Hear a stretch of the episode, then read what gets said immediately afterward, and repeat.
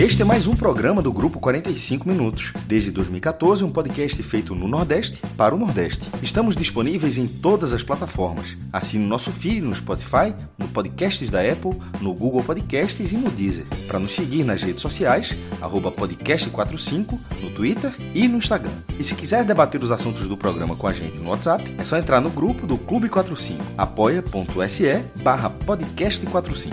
Muito obrigado pela escolha e pela confiança.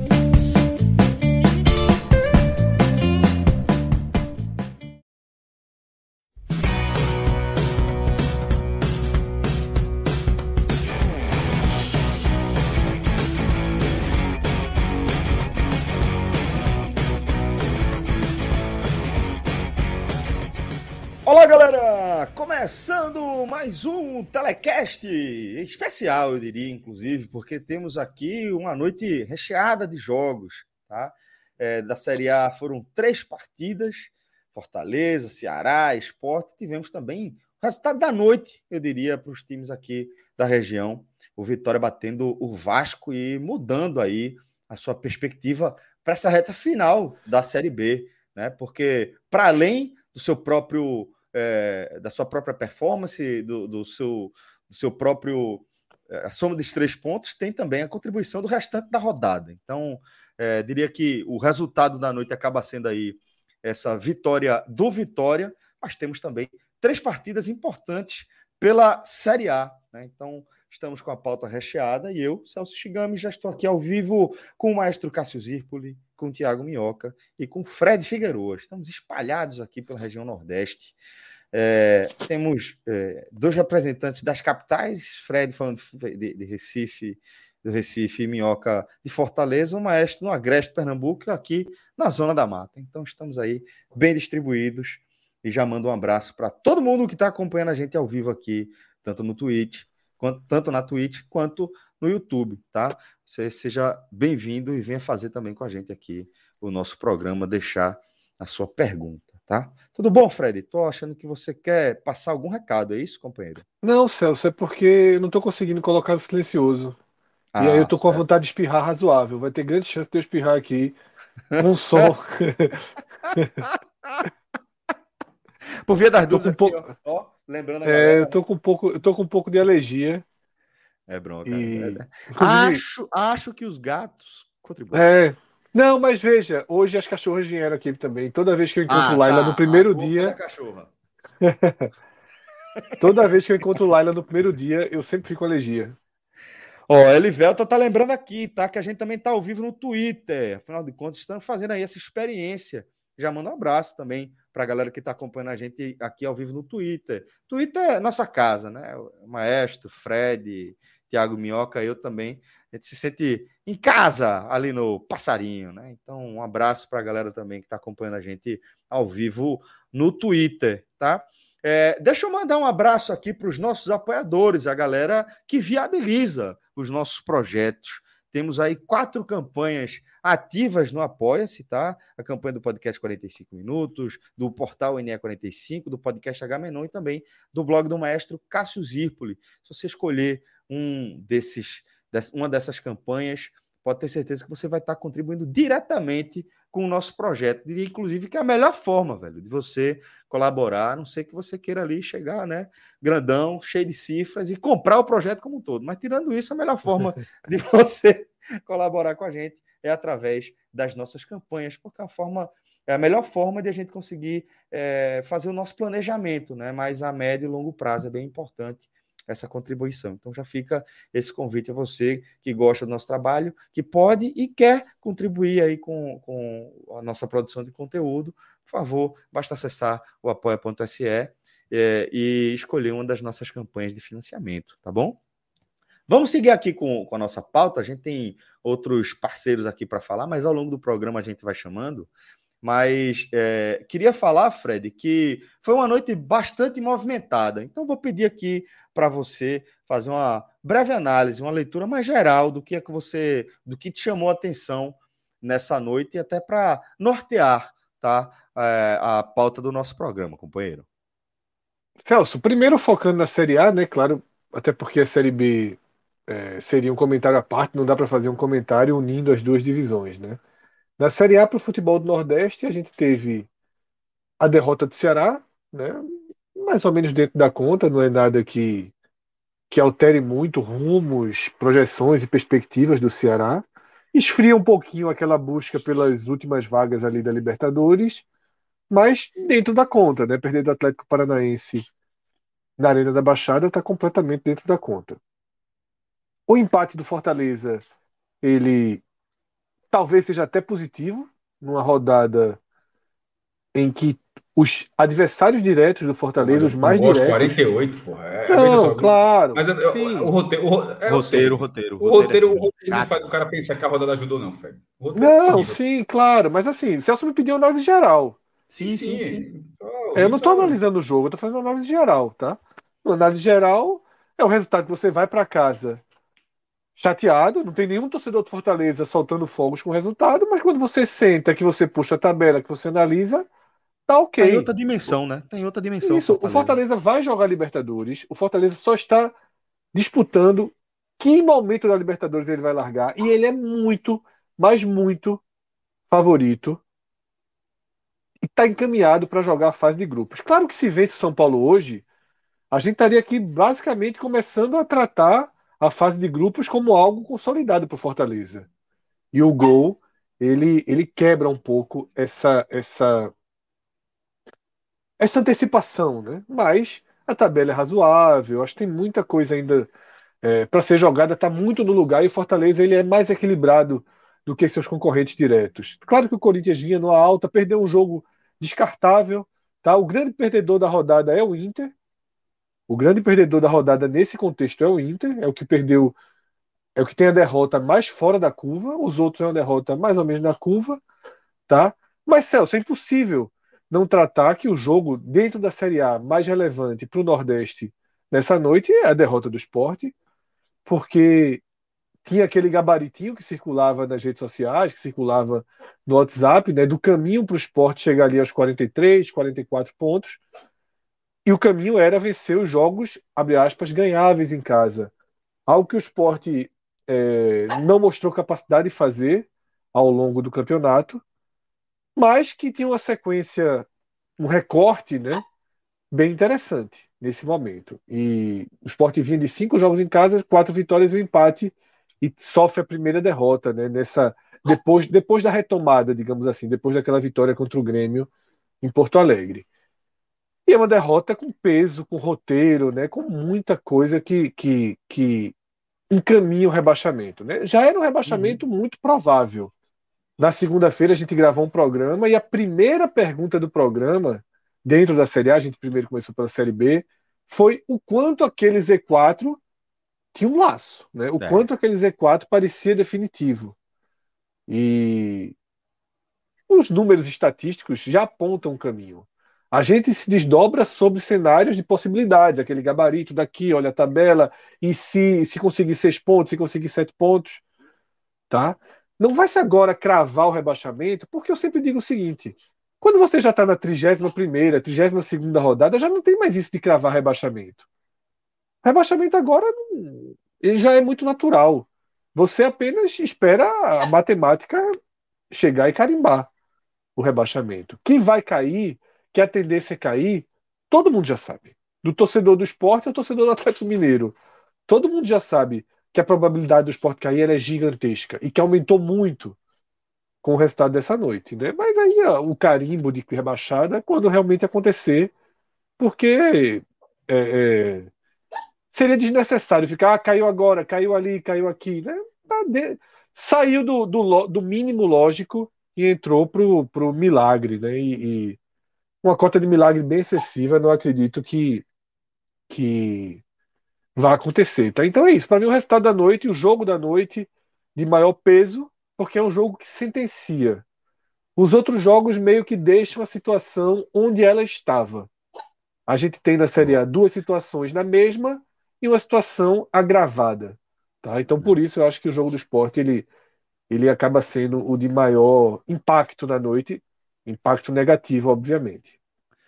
Perfeito, Fred. Boa análise. Acho que realmente vai nortear aqui é, a pauta do nosso programa. Eu vou mandar aqui um abraço para Reinaldo Lira, tá? É, que fez uma pergunta para o maestro. É, maestro, quer saber se é seu, a pior fase, recorte ou ano de Pernambuco na história. Então, se você quiser responder mais rapidamente, já fica à vontade, meu querido. É, veja só, em 2011, vai, acho que vai ser sim o pior. É, porque em 2011, quando o Santa jogou a quarta divisão. A quarta, quantos anos o Santa jogou? Jogou 2010, 2011. 2010, o Santa estava na quarta divisão e Náutico Esporte estava na segunda, na que é o cenário que se desenha para 2022. 22. Só que ali o Salgueiro estava na C. Em 2011 não pode, porque Salgueiro, em 2011 o Salgueiro estava na B. B. B. E em 2022, Pernambuco não vai ter nenhum time fora dos três nas três divisões. Então, assim, e só lembrando, em 2009, quando o Santa também estava na D, o Sport Náutico estava na primeira. Então, assim, pegando nos anos onde o Santos jogou a quarta divisão. Em 2009, Sport Náutico era a primeira. Em 2010, Sport Náutico era a segunda, com o Salgueiro na terceira. E em 2011 era Sport Náutico e Salgueiro na, na segunda, com o Santa na, na, na, quarta. Então, com, em 2022, com o Santa na quarta e Náutico e Sport provavelmente na segunda e nenhum do interior, esse será, é, será sim, será sim o pior ano de, em termos de representatividade da história, somente da, Perfeito, da, da história do pernambucano. Ótima pergunta de Reinaldo e ótima resposta também do maestro. Bem objetiva, bem clara e mostrando que. Ainda teve a pré, né, Celso? Ainda teve os fracassos. Exatamente. É, eu, tô, eu, tô, só falando assim, não estou nem falando do, do, do, desempenho ao longo do ano. Estou falando assim, representatividade. Onde é que você tem seus times representados? Assim? É. É, e é muito pior, é muito pior. Cássio já foi claro, já foi direto ao ponto, é mas, mas tem outros tem outros agravantes. Minhoca deu checkmate aí também, porque Isso. se você olhar para o recorte agora, pô, aquele, a, a eliminação do Santa. É, o Santa pro... não joga, veja só, o terceiro clube de Pernambuco não joga a Copa do Nordeste e não joga Na a Copa melhor das Brasil. hipóteses, joga o quê? Até setembro, né? Se, se, Exato, se calendário, não... calendário é, muito Se cair na fase de grupos, cai metade junho, de né? julho, já, junho, tá, né? já tá dando é. Deus, assim, é. Pois é. Pois é, é, é muito então... raro que o terceiro representante de Pernambuco numa temporada esteja num, num, num buraco como está o Santa Cruz, né? Sem que nenhum outro esteja bem. É isso, é assim, é um, é um momento muito crítico, Celso, muito crítico, e ele, ele se dá em muitas frentes, né? Com o fato, com, ele... com o desengajamento, né? A falta de engajamento, é. torcida, isso tudo piora muito. Concordo que estamos vivendo um momento terrível, que é importante a gente ficar alerta, inclusive, tá? É, é que já não é novo, né? Inclusive, ele já é um. Sim, já é mais do que um, um, um recorte, né? Já é um. Muito mais, realidade. é uma tendência. É uma, é uma tendência. tendência. Perfeito. E é, aí, Calma, Celso, a gente. Fala, é, fala com algum risco de ano que vem, tá? Nenhum dos clubes do Recife ser favorito pro acesso. Sim, sim. Ainda a, a, a, gente ainda vai vai Lógico, vai ter muita curvas, coisa, mas assim, a gente vai ver cenários mas iniciais, olhando de agora, né? Olhando fazendo cenários iniciais, é, cenários iniciais muito complicado. Muito complicado, muito complicado. É, deixa eu mandar um abraço também para um companheiro que faz parte da nossa comunidade, lá do grupo de apoiadores, e que é também personagem agora dos nossos programas, porque nosso querido Cauã Reinou tá, tá sempre aqui com a gente, sempre colaborando com esses valores quebrados. tá dizendo o seguinte: meu irmão, hoje o dia foi para se fuder. Viu? Abraço pra turma. E é o seguinte: foi para se fuder para você, Cauã. Mas Cauã é o que, que a gente compartilhou aquela história lá do shopping, da abordagem. Então, Cauã no dia. É Vou fazer uma pergunta aqui. Ave Maria. Foi quanto? Ofere ofereceram quanto?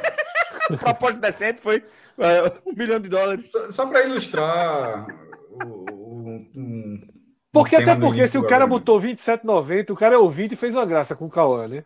Que Cauã é tradicional.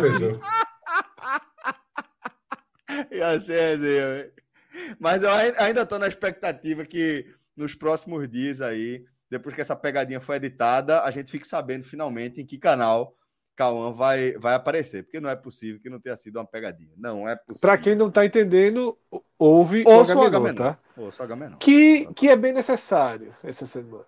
É, eu diria, inclusive, que tem gente que já deve estar ouvindo essa hora. Não, no meio, no meio. Eu vi lá no é. 55 que a turma no meio largou. Largou, né? Tá vendo aí? É H-Menon, velho. É, é, é, é, serviço, é serviço pra turma. Mas é o seguinte, galera. É, acho acho que, que. Deixa eu mandar um abraço também para Rafael Meri, tá? Tá com a gente é, lá na, na Twitch. É, tá dizendo, gente, a gente tá estagnado na década de 90. É, Obim BR, é, mandando um abraço pro nosso jogador de beat tênis. É, cadê quem mais tá por aqui? Zé Passini. Agora no meio do programa, vou atualizar a galeria, viu? Olha aí. Vou pegar o troféu e vou atualizar a galeria ali no meio do programa. Tá vendo aí? É isso aí. Rafa, só para explicar, companheiro, é, via de regra, a gente é, prioriza a galera do Superchat no YouTube e a galera é, que eu não sei exatamente, perdão, peço perdão para vocês, que eu não esqueci agora o termo, porque é, quem é inscrito só Sub, no canal. Subscrição, não. né? É, a subscrição, pronto. Quem está subscrito aí é, no nosso canal da Twitch, tá? Então, via de regra, a gente prioriza é, essas mensagens é, e não é por nada não, para deixar claro, é uma forma de a gente conseguir seguir a nossa pauta, né? Senão vai chegando muita pergunta e acaba que a gente, é, se a gente for responder, né, o negócio fica muito aleatório. De aleatório já basta o nosso H-Menon. Pronto, a Bin já, já escreveu aqui, já confirmou. É, a galera que é subscrita, tá? Então, só para explicar para a Rafa, é isso aí. Rafa tá dizendo que jogou muito handball com você. Eu vou, vou acreditar se você disser aqui qual é o apelido dele. Qual era o apelido de Fred. Aí eu acredito que você é, jogou. Porque foi ele, na época do né? Pronto. Se foi da época de. Se ele trouxer aí o apelido de Fred, a gente acredita. E eu lhe dou essa moral. Tá bom? Bora se embora, Rafa. Mas tamo junto, companheiro. Vamos embora. É, vamos aqui abrir a nossa pauta, Fred. E como você falou, acaba que o resultado mais impactante da noite é a derrota do esporte. É um resultado que muda o cenário, né? É, quando a gente estava debatendo ali o Fortaleza, não quis entrar com, com essa opinião que eu já tinha até falado na Água Suja, porque a gente já estava ampliando ali o debate, mas o Fortaleza, eu diria que, no máximo, o Fortaleza perdeu uma excelente oportunidade, uma janela que a rodada apresentou a partir dos outros resultados. Mas é, se a gente for falar em mudança de cenário, é, realmente vai ser a derrota do esporte para o América. Num jogo, Fred, cujo roteiro passa por uma série de questões, né? É, e passa, inclusive, por algo que porra, a gente não gosta muito de ficar se pegando, mas às vezes sobrepõe a própria análise é, de futebol, né? Que a gente está falando também da, da arbitragem, porque é um jogo que acabou com a expulsão de Gustavo, né? Para além do gol sofrido ali e tal. Gol... Acabou a lógica, pelo menos, né? O, o desenho perfeito, lógico dele. Perfeito, né? é, porque o esporte foi buscar o empate ainda, então, claro que o é. jogo não acabou ali. Mas a lógica é, do jogo, ela acaba ali com a expulsão de Gustavo. Já fiz o meu posicionamento no Twitter e faço aqui, reitero aqui, uma expulsão completamente equivocada, ao meu ver. Tá? Entendo que há um contato e é, principalmente com a imagem ali parada ou no slow motion, parece ser um, um, contato muito mais grave do que foi, mas é um lance que começa com Gustavo acertando a bola antes de Felipe Azevedo e antes do próprio Felipe Azevedo chegar na bola. Primeiro contato ali daquela disputa é o pé de Gustavo com a bola. Na sequência, pé desliza por cima, acerta o tornozelo de Felipe Azevedo na hora que Felipe Azevedo consegue alcançar a bola. Então, vejo que é um lance que, se não fosse marcado amarelo, não seria a, a coisa mais inédita do mundo. É um lance que. Se nem amarelo, amarelo fosse, né? É. é. mas se não fosse marcado nem amarelo, ninguém tá criando um drama aqui. Meu Deus, não se deu nem amarelo aqui e tal. Mas, aquela coisa. Jogo para, vai pro VAR, vem um recorte é, da, da seleção que a equipe do VAR apresenta para o árbitro, vem a slow motion e, para mim, uma decisão terrível que foi logo após aquela é, bola na mão dentro da área, que aí, Fred, já vem para aquela coisa do seja lá o que o juiz marcar, porque não tem lógica nenhuma. Né? Vamos lá, Celso. É... Meio que inevitável né, que a gente comece realmente por, por, essa, por essa sequência de lances, e eu diria até que é quase inevitável que essa sequência de lances também começa a ser analisada pela decisão da CBF na alteração dos jogos das últimas rodadas, porque sim, causa sim. um sentimento, né? Há um sentimento aí, há um sentimento de sequência. de sequência, de injustiça, de, de operação. É, Juca Kfouri fez um post.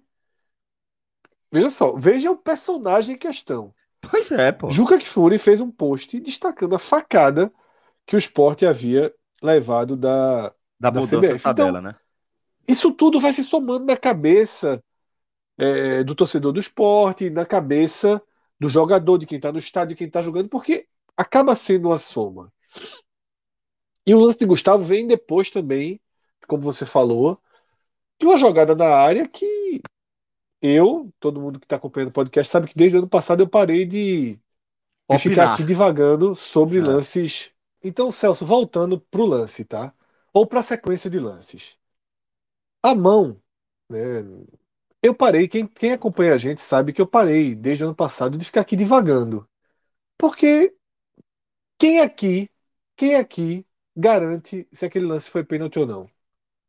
Porque Garantir, amanhã no jogo garante, Fred. Garantir, porque amanhã no jogo do Flamengo com o Bahia, se acontecer o mesmo lance, a gente não sabe o que vai acontecer. Isso. Se, se houver uma, uma jogada igual pro Bahia ou pro Flamengo. Podia ser o mesmo árbitro. Podia o ser o mesmo A gente árbitro. não sabe o que vai acontecer. Para mim, o jogador não estava. O braço não, não foi como, como o árbitro, o árbitro, o árbitro mostrou em campo, né? Ele não estava com o braço atrás. Eu acho, na verdade, ele até ganha o espaço. Tá silencioso, Celso. Mas. Joga o braço um pouquinho para trás. É, mas, repito, isso aí eu não vou mudar. Para mim, lance de mão, eu aceito qualquer marcação. Tirando aquela do Bahia contra o Juventude, porque aquilo ali eu nunca vi na vida. Aquilo ali não existe. É, aquilo ali eu. Aquilo ali, ali, a, ali, tipo, todo jogador pode botar a mão na bola agora, pô. É, exatamente. Ah, agora todo jogador pode botar a mão na bola. Aquele então, lance, lance, é de, lance de mão, é, lance de mão, eu nem, nem, me, nem ouso mais. Não, não, não tenho capacidade, conhecimento para analisar e me, me, me espantaria se alguém tivesse. Porque eu assisto jogos todas as rodadas, assisto os melhores momentos, vejo os lances e não há qualquer padrão de marcação. Mas irrita, né? Você vai somando. E vem o lance de Gustavo. Que Celso, eu acho que o lance de Gustavo é um lance que separa muito bem o futebol pré-VAR, o futebol pós-VAR. Porque no futebol pré-VAR não existe qualquer chance daquela jogada resultar em expulsão. Nenhuma, pô. Como eu assisto o jogo no silencioso, no mudo, eu tomei um susto quando eu vi a imagem do árbitro correndo. Eu achei que aquilo não estava em discussão. Eu achei que porque, ia tirar o amarelo, Fred. Porque o lance, mas aí não pode chamar o VAR, né? É. Porque o lance, ele não é um lance que um print explica. Né? Tem várias pessoas publicando um print aí, mas é distorção absoluta da realidade. Um print não explica. E pior, a, a primeira imagem que foi colocada para o árbitro na cabine também não explica.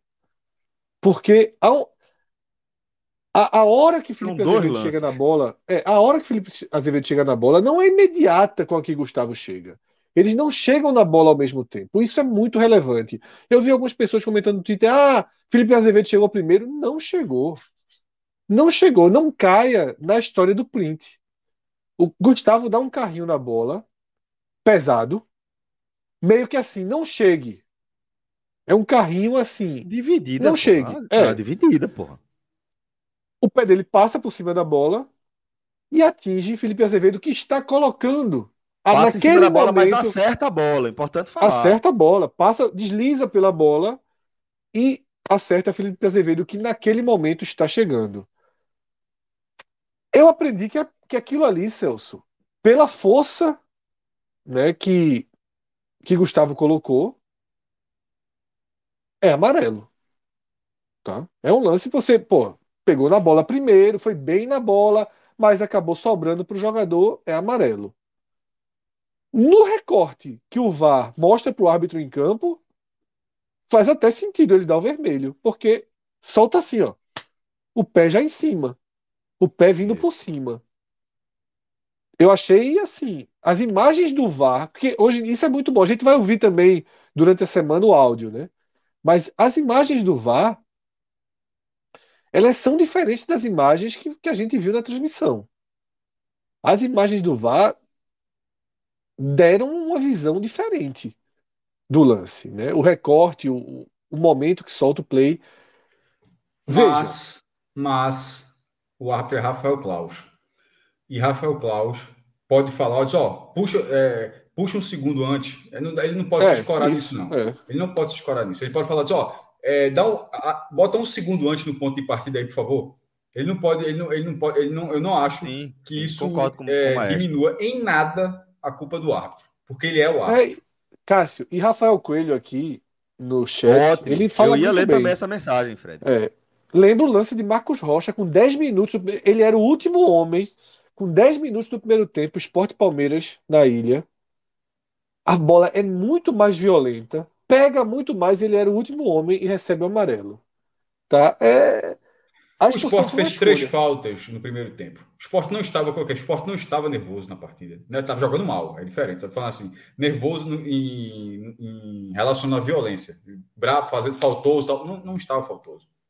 O jogo estava normal. O próprio América que fez o dobro de faltas do Sport, mas é muito pouco o dobro, foram seis faltas. O, o primeiro é. tempo teve nove faltas.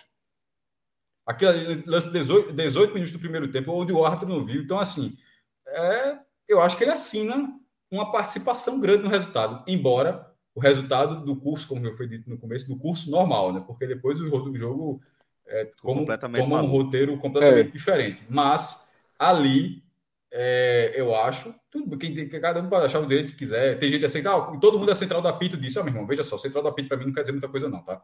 Porque para mim a impressão que eu tenho é que, que, que eles sempre validam tudo que os árbitros fazem. Assim, é, eu, eu, eu, eu, não sou, não sou fã número da Central do Apito, não. Da função de arbitragem, não, não, não, não gosto muito. Então, ano passado é, que eu digo, nem, nem, nem, viu quando, Nadine nem concorda, mudar nem de opinião. É. é. nem quando concorda, nem quando discorda. Assim, assim, não, não, então, assim, dizer que concordo. Pode dizer, ah, todos os árbitros concordaram, beleza, mas pô, eu estou vendo a imagem também. Eu, assim, eu não fiz um curso de arbitragem, mas acho que eu acompanho futebol há, há 30 anos e acho que eu posso eu acho que eu também sei o que é uma, o que é uma falta e o que não é uma falta. Eu acho que eu, eu posso dizer isso também. É, e de, de, ter visto alguns milhares de jogos nessa vida. Então, dentro desse alguns milhares de jogos, acredito que eu já tenha visto nessa vida, eu, já, eu posso dizer que, que, é, que, essa falta, se é para amarelo, o jogo correria e ninguém do América Mineiro falaria: Ó, que coisa que fizeram com a gente no primeiro tempo foi um absurdo, viu? O cara fez uma falta lá para vermelho. Não, não teria. Não teria. Eu, eu acho que ali. É, o VAR forçou a gravidade da situação, mas é o VAR. O VAR, o, o VAR é um recurso que uma ferramenta. uma ferramenta excepcional, mas que mal executada, ainda assim cabe ao árbitro olhar e definir. E, e se, e se é, o árbitro, árbitro não sinalizou para colocar instantes antes do início da jogada ou se colocou em algum momento e ele, ele, ele minimizou, é a, a, culpa é do árbitro, na minha visão, é do árbitro. O, o, o, VAR pode ter errado, pode, mas o VAR não decide. Quem define é o árbitro. Isso em lances subjetivos. Não, não estamos falando do lance de impedimento, tá? Que aí o árbitro nem, nem consultado, ele simplesmente, simplesmente recebe a informação. Foi impedimento. Pronto, sinaliza o jogo. Nesse lance, ele, ele recebe uma consulta e, ó, vem a ver. A gente acha que é para vermelho. Ele olha e o VAR, como a gente já viu várias vezes, não, o VAR não é, ele não obriga o árbitro a concordar. Por isso eu estou falando, a, a, a, a, culpa, eu acho a que. A gente viu essa semana, Cássio, o, o, o, o áudio de, de Bahia e de, de Bahia e São Paulo. O VAR chama para o pênalti. E o árbitro acha que não foi. E o, o árbitro, acha que, acha foi. que não foi. É. E, e, o árbitro justifica para o VAR. Então, assim, é, é que eu estou falando, é o árbitro, não pode. Você pode, você pode achar o VAR errado, mas no fim das em lances subjetivos, reforçando. Mas, mas a palavra é do árbitro, é o árbitro que vai definir. E nesse caso, o nome e o sobrenome da, da figura responsável, para mim, é Rafael Claus. Ponto. Exato. Então, Celso, para mim é isso, tá? Mas o VAR, é só o roteiro do jogo, tá? Da forma, é... a gente vai falar mais com o jogo. Na hora que o jogo termina, isso acaba ficando muito para trás, inclusive. É, ainda que tenha sido o, o, fato, o ponto mais determinante de todo o jogo. Sim, Agora, sim. É... é isso, Celso. Foi assaltado, foi operado, veio com intenção. Ninguém vai dizer isso. Não dá para dizer isso. Eu não gosto nem de ir para essa linha. Agora, para mim, é. Às vezes o vai operado com excesso de intervenção. E eu acho que foi um excesso de intervenção. Tá? Uma jogada dura, mas uma jogada que a bola foi muito. Ele procurou a bola. E não acho que teve. A intenção, obviamente, não teve, mas eu sei que não se expulsa só por intenção. se expulsa pela agressividade do lance. Não teve agressividade nenhuma no lance. Tá? O lance. É, é, Felipe Azevedo nem gelo, nem, nem sprayzinho botou. Tá? O lance chega nele já. Já abafado. Abafado, né? Isso. Assim. O jogo vai recomeçar. Quando ele faz aqui, tipo, ó, como só vem a ver. O jogo vai é. recomeçar. É. Quando, quando, o jogo, quando a entrada é dura, a gente já viu, a gente, é feito mais falou, a gente já viu milhares de partidas de futebol, cada um aqui. A gente sabe, pô. Quando a jogada é dura, tem confusão. Tem confusão, ninguém. É, é, a galera já cerca, já chega junto, já fica aquela putaria. O jogo já ia seguir, pô. Enfim. É, é, como você falou, só, Fred. Só, só fala, um fala mais, fica à vontade. Não estou dizendo que não foi falta, sabe? Antes que apareça alguém para interpretar o, o, que quer, é tipo VAR. Isso. Não estou dizendo que foi falta, teria marcado. O amarelo é, poderia ter sido dado. Também se desse o amarelo, também acho que a forma como estava o jogo também correria o jogo, porque teve, teve outras faltas depois, o juiz já segue, não sei o que, contemporiza, como muitos árbitros fazem. Então, Marcelinho depois teve uma falta mais é, dura, eu acho. Até, até, o amarelo, até, a, a, até o amarelo, ok. O vermelho, eu acho que foi muito exagerado. Um, e, e, e né, até para deixar até reforçar. Eu acho que não cabia, porque exagerado você ainda deixa uma margem de achar que poderia. Eu acho que não cabia o vermelho. Pronto, eu acho que é isso. E os Fred. exemplos estão na mesa, né? Como, foi, como, foi, como foram trazidos aqui. O Exatamente. lance do Palmeiras, é Isso, é claro, né? Então, Rocha, assim. Né? E ali o jogo. O jogo Pronto. Aí a gente, fecha, tá, a gente fecha é. uma primeira parte da análise, né? E aí a gente vai para quando muda completamente de figura, porque até ali aquela vitória parcial do América era do jogo, a gente tinha o que analisar. Jogando melhor que o esporte. Exatamente, melhor que o esporte foi lá abrir 1 a 0 acontece a expulsão, a, a, a não marcação do, do pênalti de, de, naquele cruzamento ali, aquela bola, aquela bola na mão, o, a expulsão de Gustavo, e aí tudo muda completamente é, de, de script. O jogo sai do script e a gente entra agora, Fred, nesse segundo momento, que aí vem falhas de Maílson, assim no plural, vem gol de Mikael, vem empate de esporte, tem muita coisa aqui para a gente analisar também, né? Celso, e eu vou fazer. Vou dar uma, uma adiantada, tá? Nessa análise, porque eu acho que tudo que acontece entre a expulsão de Gustavo e o primeiro gol de Mikael ainda tá tudo muito relacionado, sabe? O esporte deixa de ser um adversário competitivo ali, na partida, perde muito em competitividade no final do primeiro tempo, abatido, volta para o segundo tempo com a clara intenção de pressionar do jeito que for, e numa das consequências dessa pressão, já tinha até tido uma boa chance com o Mikael, acontece a falha né, bem estranha, bem, bem grave de Maílson. O esporte dá o segundo gol ao América.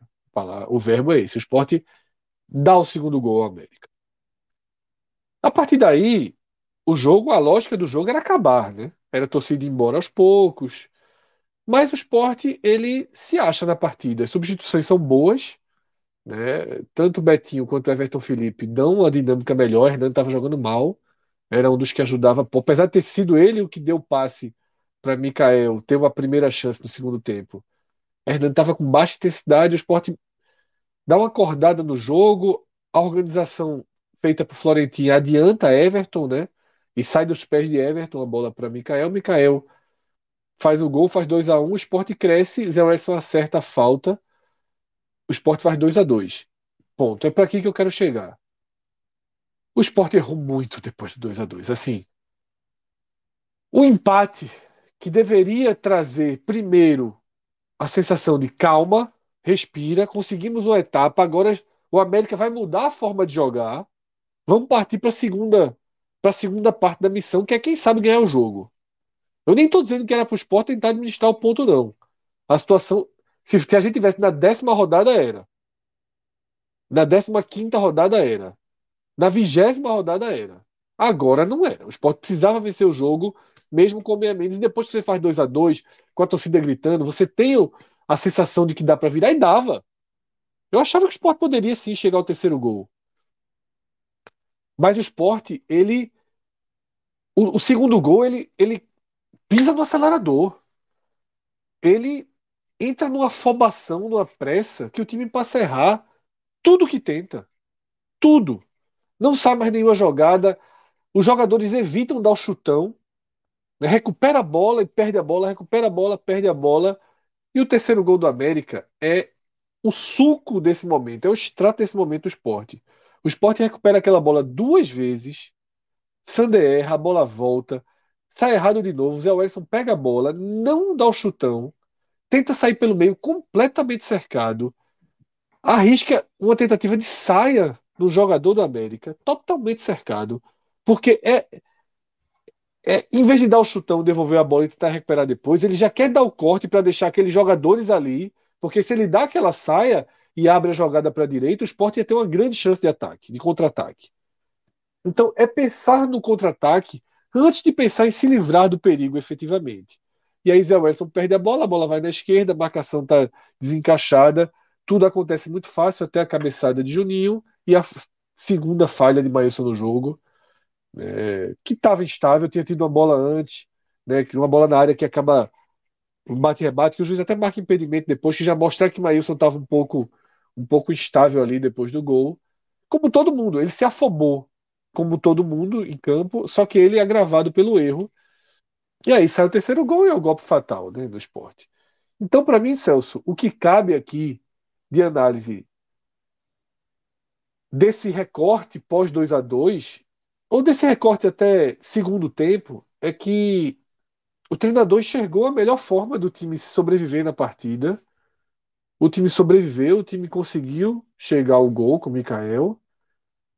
É um atacante é, em excepcional fase. Betinho ajudou, Everton Felipe ajudou. O esporte consegue algumas respostas. Everton Felipe é que sofre a falta né, do, eu acho que é Everton Felipe que sofre a falta Eu acho que que, foi. que ocasiona o gol. E faltou ali um pouco mais de tranquilidade. Tá? É, deveria sim lutar pelo resultado. Eu não defendo de forma alguma que o esporte recuasse, nem acho que recuou. Eu acho que o esporte se estabanou. Poderia ter respirado alguns minutos, deixa entender como é que o América vai jogar. E o América deixou claro que queria também o terceiro gol, tá? E a partida podia se reorganizar de outra forma para o esporte. E aí a porrada veio muito dura e não tinha muito o que fazer depois. né? Ainda teve uma chancezinha ali com o Mikael, mas não tinha muito o que fazer depois. E também não sei, Celso, é, é, até onde o debate vai hoje para o pós. Mas também não precisa aqui também já começar a falar em 2022, não. Isso. Mas quem está lá dentro do clube tem que começar a pensar. né? E, e o que eu queria fechar o comentário é dizendo o seguinte: pensa na Copa do Nordeste, pensa na Copa do Brasil, tá? Pensa em começar o ano melhor. Não pensa só na Série B, porque perder tempo significa sair do eixo. Se o Sport está nessa situação hoje, é porque o início do ano, o início de ano não, porque teve, esse ano foi diferente, né? O início de temporada foi semi-amador, foi desastroso. O Sport não tinha 11 jogadores profissionais para escalar. Não é natural que um clube de futebol da primeira divisão jogue partidas importantes de Copa do Brasil e de Copa do Nordeste sem 11 profissionais para colocar em campo. E foi o que aconteceu. Resultou em demissão do treinador, resultou em interrupção de trabalho, tá? Fora todo o transtorno político causado por Milton Bivar ali, né, que fez o esporte de mamulengo das vontades dele até que ele renunciasse e aí entregasse o esporte nas mãos de uma coja, né, que essa semana mostrou que é formada por pessoas, né, que acho que ninguém queria conviver. Eu acho que essa é a melhor forma de definir o comando do, do Conselho Deliberativo do Esporte. Não é algo do esporte, é algo da sociedade. São pessoas que não cabem no nosso convívio, que a gente não quer sentar numa mesa, que a gente não quer conversar, né, que não merecem nem ser ouvidas, tá? É, é realmente um momento, um capítulo que o esporte vai ter que virar, não vai passar virar rápido. Passa, e vão, Fica pra vão história. Fica pra pra história. É. Passar. Mas tem que tomar cuidado que eles continuam lá, tá? Fazendo nota contra presidente e vão fazer o inferno.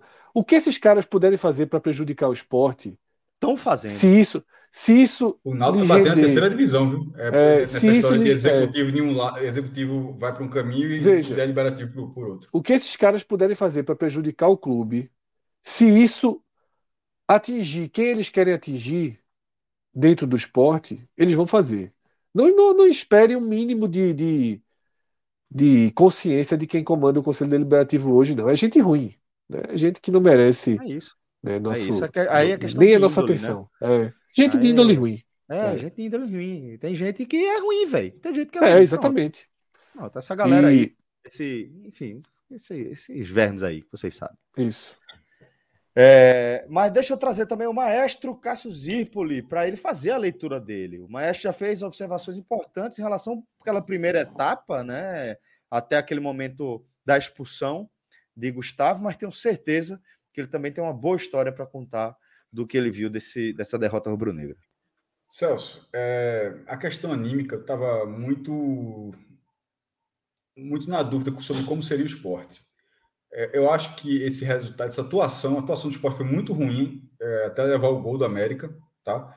É, no 11 a 11 para ficar bem claro, o Sport jogou muito tempo, o Gustavo foi expulso aos 25, o Sport jogou muito tempo com a Mendes, mas até os 25 minutos, o gol do América foi aos 18, mas até os 25 o Sport foi, foi uma atuação nula. E eu acho que é, isso, essa derrota, essa, essa, atuação já começou pelo gol aos 50 do Fluminense. Aquele, ali foi uma desatenção, porque assim como aquele empate poderia ter é, poderia ter gerado uma dinâmica completamente diferente, o time mais ligado, eu acho que o time entrou displicente, disperso. O gol, o gol do América, o, o primeiro gol do América, eu acho que o Maílson, na verdade, ele foi mal nos três gols, tá? Deixando bem claro. Mas no primeiro gol do América, a, a defesa do esporte ela é, é inexplicável no lance inexplicável. E ali eu já acho só, ih, rapaz, vai ser, vai ser difícil. Sabino dando um, lance normal, Sabino dando combate fora da área, Marcão observando, tem o cruzamento, é, tá Thierry mais ou menos ali já perto da, na marca do pênalti, e a lei, o cara do América é, é um cara altão, só Sander sozinho. Assim, ela não, não fazia o menor sentido a forma como, como o esporte se comportou naquele lance. Não, é, e e, e aquela coisa do time displicente. E é uma coisa que, que, defensivamente, pelo menos o esporte não era. O esporte tinha. É, esse, o, esporte, o esporte fez dois gols, né? coisa rara, mas levou três. Nesse campeonato também foi raro. Depois desse, desse gol, tem a expulsão de Gustavo, já debateu tudo aqui. E ali e a partida meio que se encaminha para o final, porque o esporte não tinha virado nenhum placar e continuou sem virar. Né? Quando fez 1 a 0 é, difícil você não lembrar a estatística. Isso é a 32 partida do esporte no Campeonato Brasileiro e o esporte não tem nenhuma virada. Eu acho que o esporte também não virou nenhum jogo no Brasileiro de 2020, não, viu? Só puxando de cabeça aqui, é, assim, na primeira divisão faz muito tempo que o esporte não faz isso. Ele ganha partidas, mas assim, fazendo 1x0, então 2x0, segura ali, depois tomar um gol. Então a virada já seria difícil com um a menos e um a menos sendo Gustavo. Que, que até os, mesmo o esporte mal defensivamente, mas pegava a bola, tentava driblar, tentava alguma coisa ali, caindo pela esquerda. É, apareceu até mais que Hernandes, que estava muito mal no jogo. E esse resultado encaminhou para um pequeno, até escrevi no Twitter, para um pequeno milagre no segundo tempo. Com seis minutos, seria um pequeno milagre já virada nesse cenário. Com seis minutos, uma bobeira colossal de, de Maílson, assim, impressionante. Ele achou, acho que achou que estava fora da área, ou então estava muito adiantado, muito, muito mal, muito, muito mal no lance. Muito, e mesmo, mesmo que ele tivesse achado tava, ele, que ele tenha ido na bola daquela forma, porque ele achou que estava fora da área, ele estava errado porque não era para estar ali. Então ele foi muito mal no lance. Mas o esporte conseguiu reagir de forma impressionante. É, o esporte não virou placar, mas já tinha empatado um 2 a 2 como, e foi contra o Inter, lá na primeira rodada. O Inter fez 2 a 0 o esporte foi buscar o 2 a 2 E nesse caso, com um a menos. É, e ao contrário dos gols do América, vê que loucura o, o, primeiro gol do América, um cruzamento onde não tem, só tem Sander dentro da área do esporte, e o segundo gol, uma doação. Já o, o, o gol do esporte é um gol, um gol, muito bem trabalhado, ali pela direita, com o Everton Felipe é, chamando a marcação, Everton, é, Everton lateral cruzando, e, e Mikael ganhando do zagueiro na força para fazer o gol. Um gol, um gol trabalhado, um gol de, de, ref, de, um jogador de referência. E o segundo um gol, uma cobrança de falta muito precisa, me surpreendeu na hora de, de Zé Edson. Ou seja, no 2 a 2 o esporte tinha. Vale a mesma coisa. É óbvio que vale a mesma coisa, mas assim, era, os, os, gols do esporte eram gols de, de forma surpreendente, mais trabalhados que, do que os do América, que faziam uma partida melhor do que a do esporte, mas é, também, também só, só acusa o golpe. O jogo estava completamente na mão do América, quando o esporte faz. É, diminui o placar, a torcida se inflama, foi para cima e buscou. E é preciso pontuar que o empate saiu aos 30 minutos. Tinha tempo demais é, é difícil não achar que mesmo com a menos, que aquela atmosfera não poderia pavimentar uma virada. E seria, pô, seria, pelo roteiro, seria lembrar daquela do Bahia de 2005. Só, só, quando fez 2x2, eu disse, será que vai ser aquilo? Que é o jogo que o Sport perdia até. Foi muito pior aquilo, porque o Sport perdia de 2 a 0 para o Bahia, quase caindo para a terceira divisão, já era 30 do segundo tempo. Aí o Sport dos 30 para frente virou o jogo. É, isso na segunda divisão de 2005. Acho que a atmosfera ali abriu para isso. Fred, Fred ele focou nos erros. Eu acho que aqueles erros assim não foram muito diferentes dos erros que o Sport já estava já estava cometendo ao longo da partida. Talvez pelo fato de igualar o jogo, talvez o Sport pudesse ter um pouco mais de atenção e reduzir os erros. Mas eu não acho que o Sport passou a errar mais quando empatou. Eu acho que o Sport contou, o Sport não fez uma, uma boa partida. Fez uma partida de muita entrega. Tecnicamente, não fez uma boa partida. Não, não faltou, não, é, acho que faltou atenção, mas não faltou raça do meio para frente de, buscar o, de buscar o resultado. O lance do último gol, na hora que sai a, a, a bola, mais uma vez, sabe, a, o quem foi marcar o cruzamento de Patrick foi Sabino, pô. Então, na hora que, que, que, o zagueiro vai marcar o cruzamento de, de Patrick ali, é você sabe, já, tá fora, já está desarrumado, já, tá, já tá desarrumado. Foi Sabino Isso. que foi fechar em Patrick. Então, assim, Aí sai um, sai um cruzamento e Everton, que é baixinho, é um, é um, é, é estava mais uma vez jogador é, Juninho Valor, um cara de mau porte que ele. E Maílson foi mal na bola. Mas assim, os dois gols de cabeça do América, a, a, a defesa do esporte, assim, a composição, o cara pode fazer o gol, é, não tem, tem problema nenhum. Mas assim, não precisa, não precisa dar, não precisa estender um tapete vermelho para o adversário fazer esse gol. Eu acho que as duas cabeçadas do América, o esporte estendeu deu um gol e, e, os dois gols do América ele foi um, foi um tapete assim foi, um, foi, foi, algo que a gente não viu ao longo dessa campanha. Um, um, um buraco tão grande na defesa facilitando tra a, a, o, trabalho do atacante e o goleiro não indo muito bem na bola. E ali acabou de vez porque ali silenciou né? eu vi na transmissão assistindo Premier que eu vejo no computador. E enfim a, a, minha, minha impressão não sei no estado fretado a minha impressão é que assim o, o, terceiro gol da América, o golpe, o golpe foi grande. Aí, aí o, e, o time, e o time não conseguiu produzir mais nada. Acho que o resultado, de uma forma geral, é justo para o América, mas pela reação do esporte, o roteiro ele amplia a dor do roteiro do Rio de Janeiro contra o Fluminense. Por quê? É, você vai numa sequência, você está brigando para não cair, numa sequência. Você luta o jogo inteiro, mesmo não, não fez uma boa partida, mas estava 0 a 0 até os 50 minutos. E o que aconteceu? Nesses o esporte foi mal na defesa, curiosamente, coisa que o esporte estava tão bem, porque o cruzamento lá no Rio ele sai num espaço dado de forma inacreditável para o cruzamento. Porque faltou é, o esporte fechar ali, ficou, é, Cristiano não voltou, Everton ficou sozinho para o jogador do Fluminense que cruzou com toda tranquilidade. E aí, David Braz, aí sim a zaga estava povoada naquele momento. O cruzamento teve a facilidade, lá no Rio, teve a facilidade do cruzamento, mas dentro da área tinha gente e ali a falha foi de Marcão que não pulou. E aí vai os 50 minutos. O jogo seguinte, você com um a menos, você vai buscar um 2 a 0 vai buscar um empate. Que mesmo se não tivesse virado, eu usei a palavra na questão anímica, essa, essa questão anímica que a gente falou, teria, teria feito a diferença para o jogo contra o Ceará. Porque, ó, é, esse era jogo para vencer. Mas, ó, depois você está perdendo 2 a 0 tá menos um, desde os 25, ter buscado empate, Pô, continua o campeonato, bola para frente e tal, mas não. Aí você leva outra pancada com um roteiro diferente, mas leva outra pancada. E aí, eu, é, aí entra naquela, né? Ganha 5 e 7, 5 e 6, aí, fica, aí vai aumentando e aí o ritmo está improvável. O ritmo está improvável. Essa, essa, esse resultado não estava na conta em nenhum momento. Eu acho que seria difícil. O América, com esse resultado agora, o, o, a campanha do América do retorno é de seis vitórias, quatro empates e duas derrotas. Eu falei no, no, no telecast que eu disse, ó, o América era um dos melhores times do retorno. Ele Por sinal, um time bem melhor do que Cuiabá, do que Atlético Goianiense, né? Pô, Fred, bem 6, melhor, 4, joga, 2, joga, 6, 4, joga 2. bem, arrumado, organizado. É, Duas derrotas em 12 jogos. É um dos melhores times do retorno. Então, assim, era um time difícil.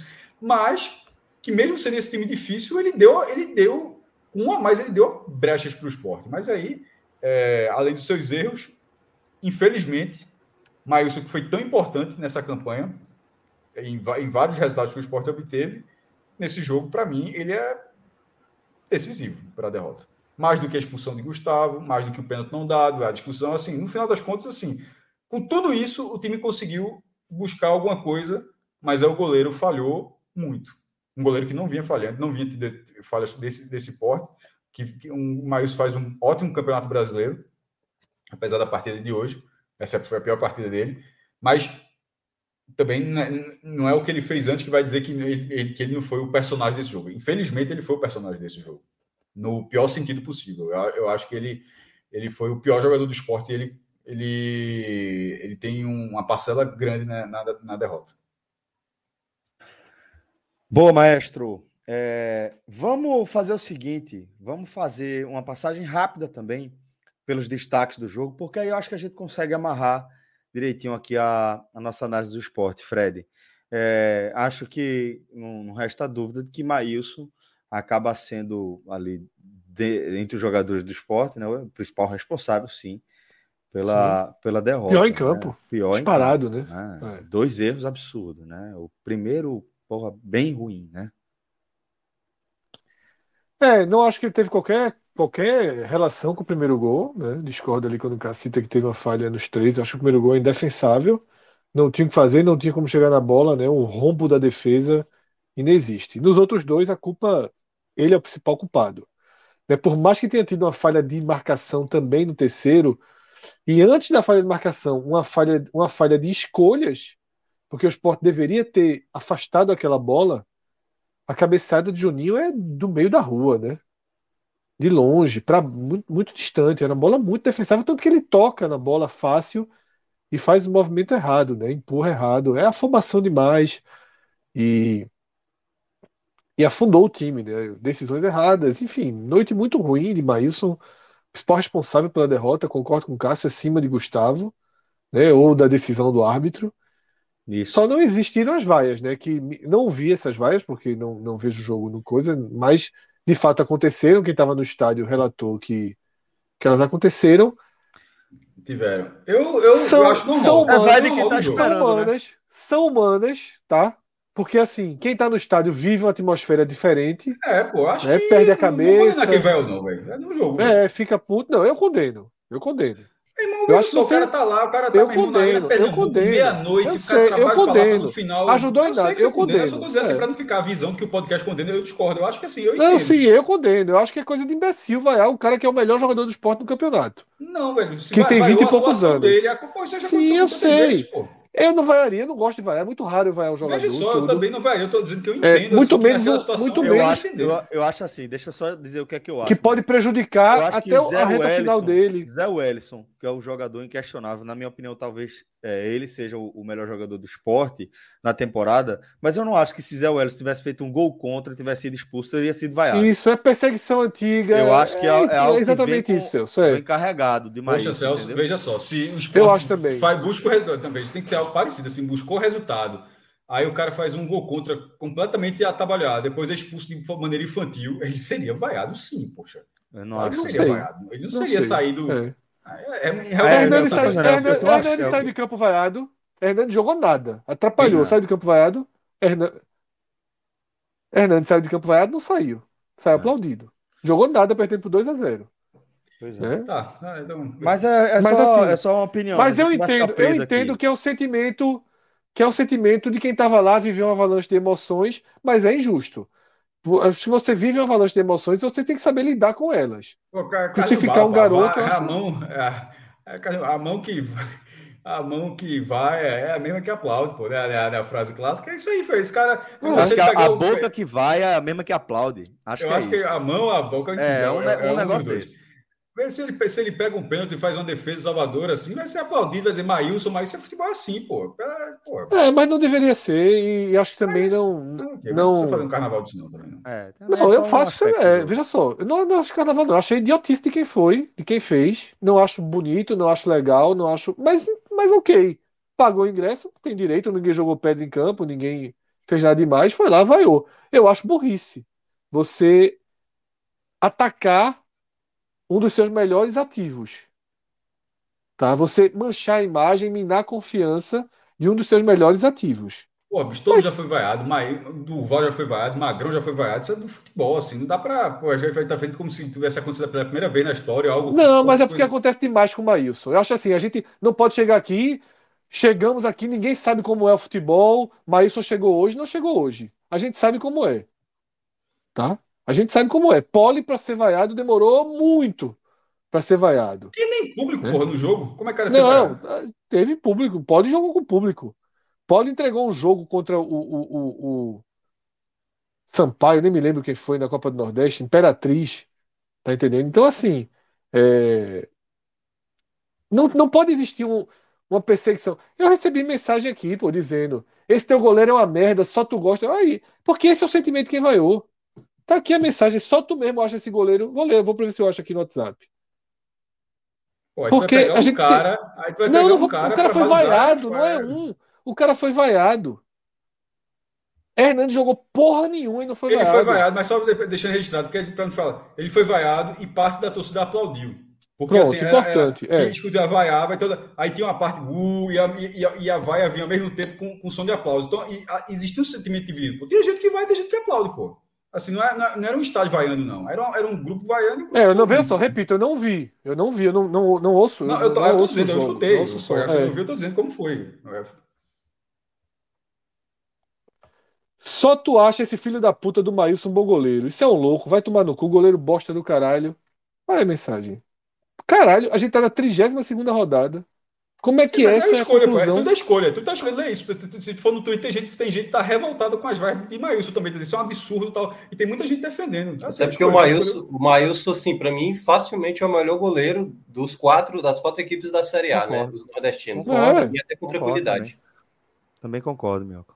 Mas enfim, não vamos ficar presos nessa, nessa, nessa análise, porque o mestre já deu o ponto de vista dele, eu, Fred, Minhoca também fez um complemento. E, enfim, as opiniões estão aí para cada um se identificar e com Para fechar, Celso, o trio dos piores em campo é Hernanes e Sander, tá? Boa. Maestro, piores em campo pelo esporte? Maílson está em primeiro, né? Sander entra. Errou, é, é, é, muito irregular. Marcal foi mal. Mal Mar também. Marcão foi mal. É, é, eu, eu, eu, concordo com o Hernandes, mas como o Marcão ficou até o final, eu vou fazer um pódio de judô aí. Vou dar uma medalha de bronze para os dois aí. Pior Maílson, segundo Sander e, te, e terceiro Marcão e Hernandes. Micael destaque. Positivo, né? Gustavo, Gustavo, veja, sabe, o cara foi expulso, não entra. Eu não, eu não acho que ele merecia ter sido expulso. E, e até ali eu, eu, achava que ele era um jogador que estava aparecendo bastante, na verdade. Tanto que a gente acha que o, que o jogo acabou. Então, assim, e existem situações onde o cara entra no pódio sendo expulso e tal, mas se eu não concordo com a expulsão, então não faz muito sentido que, que, que eu coloque como um dos piores.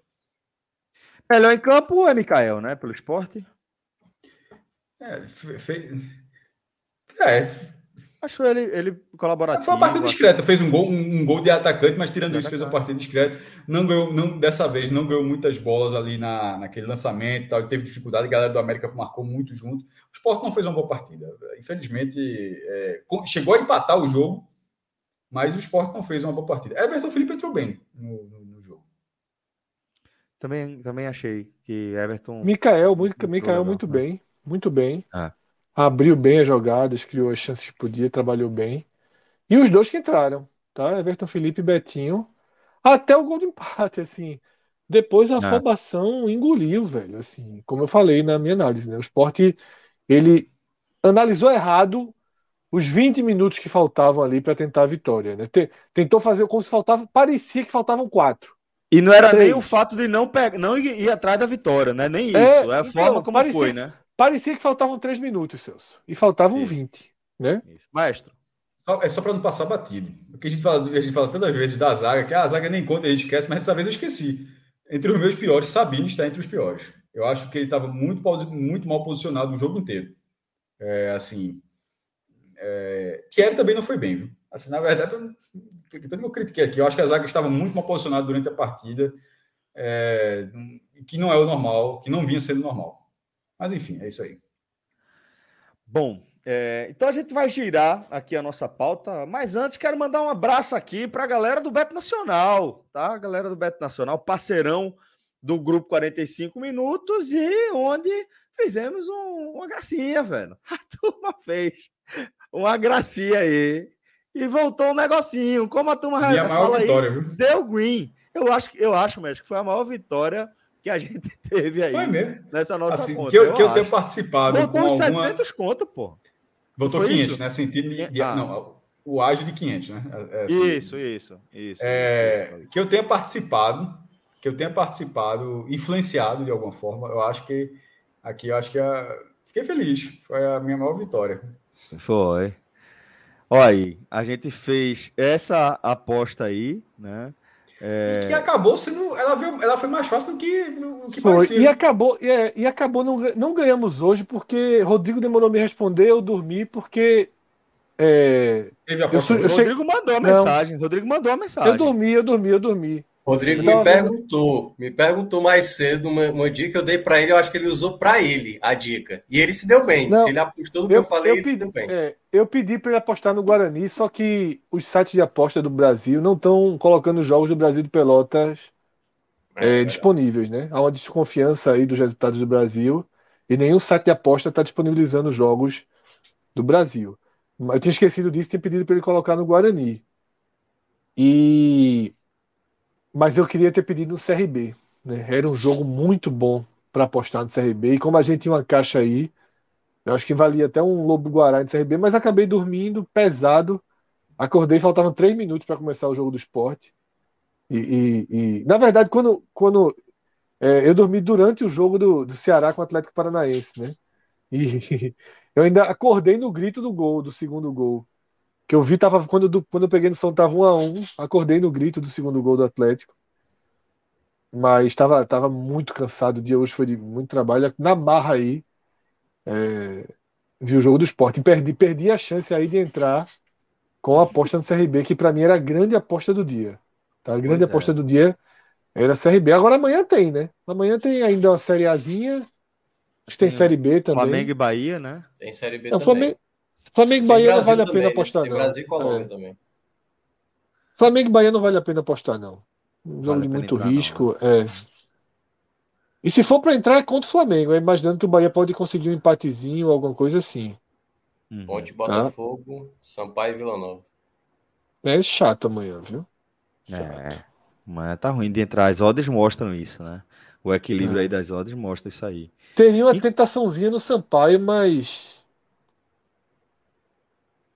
Rapaz, vamos?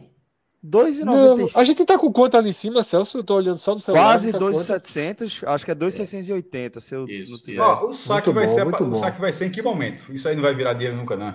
Isso vai virar carro. Na hora que quiser, que agora. Não, mas só para só entender, tipo, termina o ano, o que for acima de 2 é o ágio, é isso? O que quiser tirar. Não, o ágio é acima de 1. Um, a gente tá com 1.600 de lucro. Né? Mas tem que sobrar. A gente tá, a gente tá com 1.600 de lucro.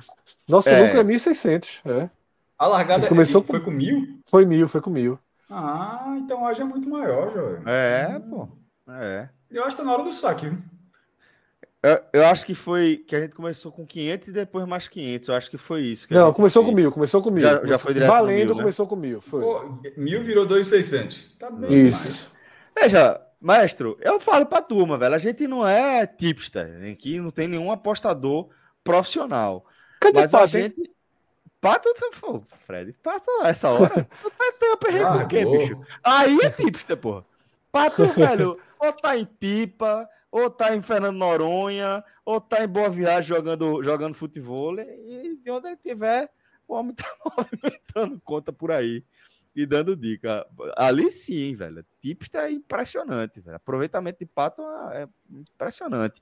Agora, fica o convite aqui para a galera que quiser criar a sua conta lá no Beto Nacional, para você criar com o nosso código, uma forma de você colaborar diretamente com o nosso projeto é o podcast 45. Você cria a nossa conta e acompanha aqui as nossas análises. Como você está vendo, de vez em quando a gente acerta, dá uma acertada boa. Às vezes, o negócio não sai como a gente imagina, afinal de contas, a gente está falando de aposta, né? Mas, via de regra, vem aqui para essa resenha com a gente, que está sendo massa. A gente sempre fala da importância de você fazer suas apostas com responsabilidade dentro da, do, do, seu, do seu limite orçamentário aí. Isso é importante você fazer uma previsão e seguir aí é, encarando isso de forma muito, muito leve. Então, fica aí o convite para você acompanhar aqui com a gente o Beta Nacional, para acompanhar os nossos palpites ou não, ter os seus próprios palpites e compartilhar aqui com a gente como é que anda o seu saldo, tá bom? betnacional.com, nosso código é o podcast 45. Ó, galera. é, é, a gente vai, vai falar agora é, das performances dos cearenses. Cearenses também entrar em campo.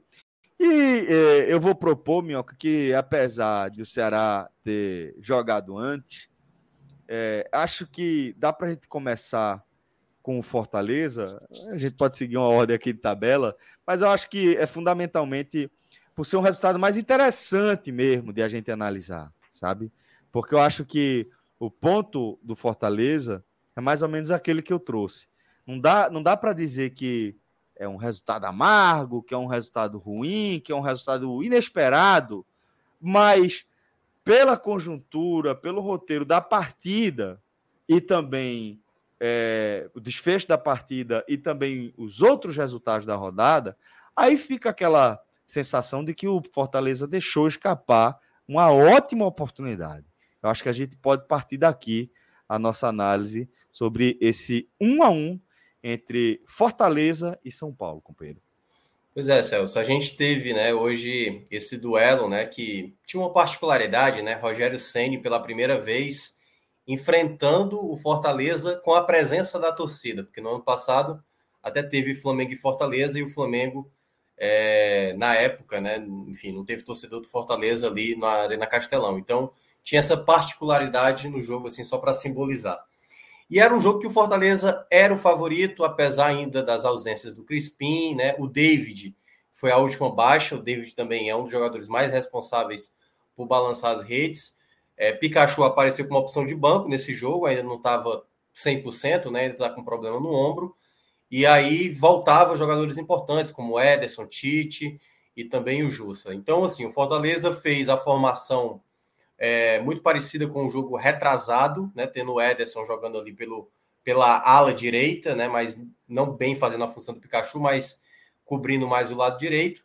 E era um jogo onde o Fortaleza era o favorito para o duelo, porque o São Paulo, que a gente até aqui na segunda-feira nem chegou a mencionar tanto né, sobre essa questão do rebaixamento, é, cada vez mais as rodadas que estão acontecendo recentemente, para mim está muito claro essa questão do, do fator mando, sabe?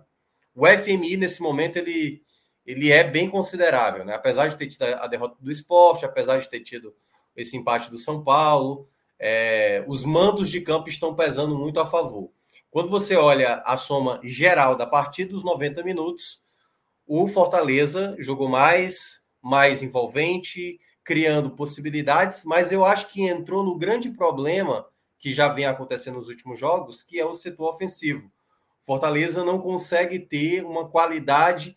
E nesse jogo especificamente contra o São Paulo, eu olhei assim algumas situações que, tipo, esse jogo especificamente era um jogo para o David, especificamente para o David, porque o São Paulo jogava com uma linha de defesa muito alta e sempre uma bola mais esticada do, do, do, do, do Fortaleza para um jogador como o Robson, eu acho que daria muito bem para o Fortaleza. E aí você não tinha, né? Hoje ele fez uma formação de dupla de ataque, o Voivoda, tendo o De Pietri estreando né, como titular, primeira vez jogando como titular, e no caso o Robson na frente.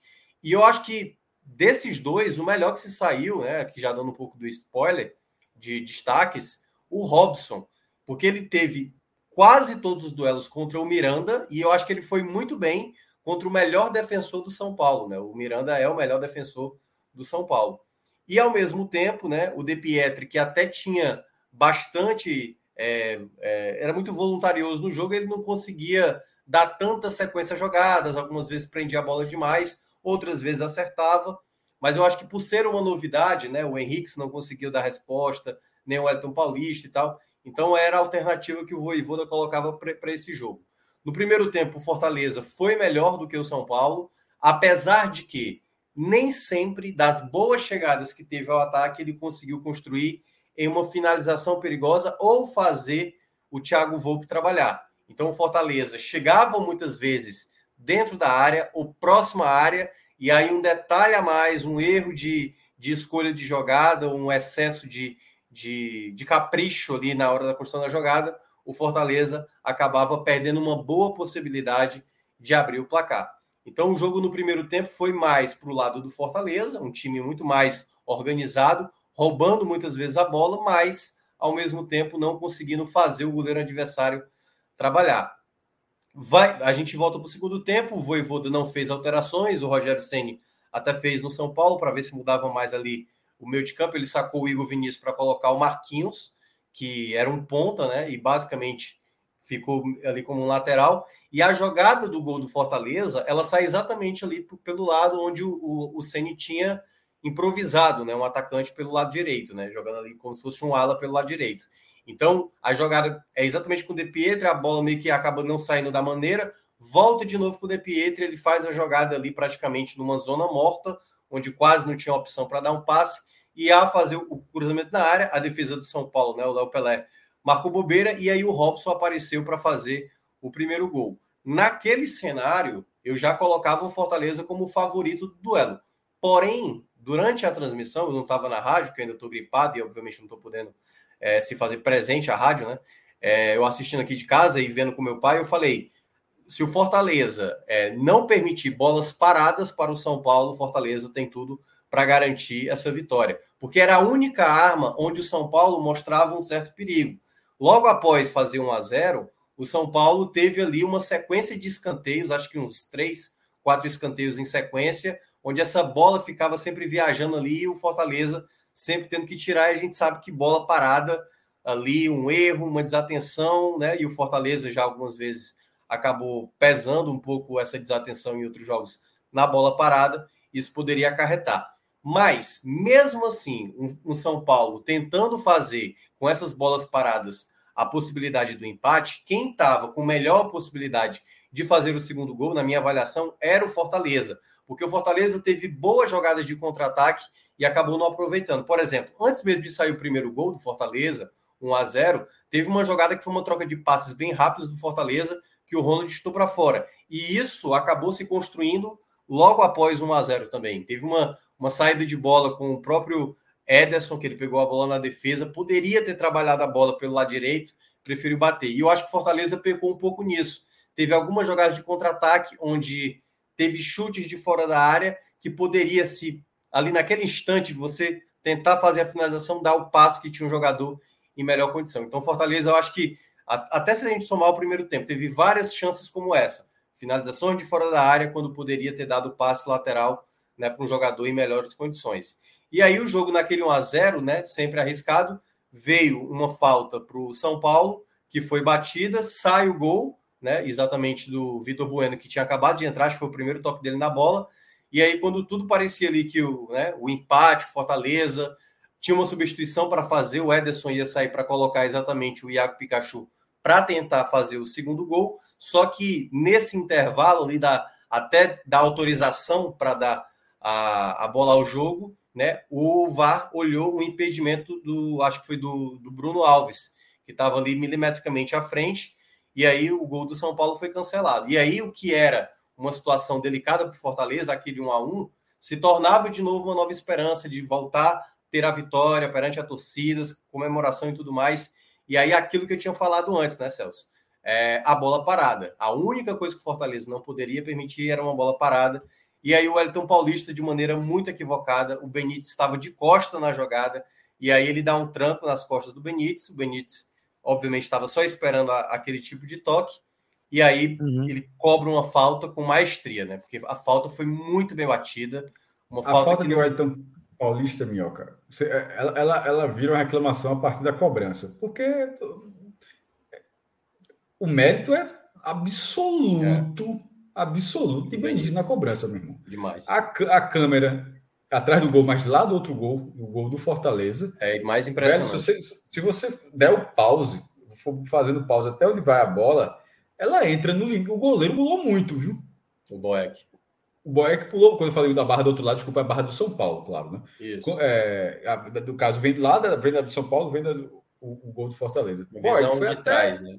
o limite, meu irmão. Assim, porra, é, assim, a falta do Wellington Paulista não, ela, ela, ela vira a oportunidade dada ao São Paulo. Isso. Mas ela é suplantada pelo, pelo nível da cobrança. Assim, foi... o, próprio, o próprio Benítez, Cássio, até mencionou que, enfim, né? Ele está sendo treinado pelo Rogério Senni. Ele falou: não, o Rogério Senni está me dando umas dicas. Enfim, né? O próprio Fortaleza sabe, é, enfim, todos os Fortaleza lembra muito do primeiro jogo do Fortaleza na Série B 2018, o gol do Gustavo, o Gustavo, que nunca bateu uma falta na vida, foi também, ele falou, não, o Rogério Senna me deu umas dicas e tal. E ali a Rogério Senna, onde a bola foi, eu acho que a última vez que eu vi um goleiro pegar ali, talvez tenha sido a, a última não, a última não, mas assim, um lance que eu lembro, melhor dizendo, é do próprio Rogério Senna contra o Liverpool. Ah, é do, no Mundial. Guerra, né? Porque se você der o pau, a bola, a bola tá aqui, pô. Que você quer, que é o travessão, a bola tá exatamente aqui, ó. Na, na, tá muito no limite. Foi, foi Embora ele, ele considere, e eu também considero, essa não foi a, a, defesa mais difícil dele naquele jogo contra o Liverpool. Foi uma outra defesa, mas. Enfim, é uma que é cara a cara? Aqui. Não, tem uma que é uma, uma foto que ela vem quicando e muita gente na área e ele. Rogério Senna geralmente não ia na bola e ele pega uma bola no canto. Mas enfim, não, não, vamos lembrar isso aqui, não. Estamos aqui focando no Fortaleza. Não, mas não, tá cobrando, na verdade, a cobrança de falta que foi é. muito fora da curva. É um dos gols mais, gols mais bonitos do campeonato. Então, mesmo com. Eu, eu tava. Eu vejo no Premiere, mas estava vendo no celular, porque você pode abrir. Tipo, eu coloquei no cantinho aqui, tem, tem um suportezinho que é massa, que você. você deixa eu ver, até mostrar aqui para a galera. Aí fica mais ou menos assim, eu boto. ele fica aqui, aí eu, eu boto no cantinho. Aqui, opa, não sei se caiu. Fica assim, tá ligado? Aí eu boto aqui, então eu fui vendo o jogo Fortaleza, obviamente, no mudo.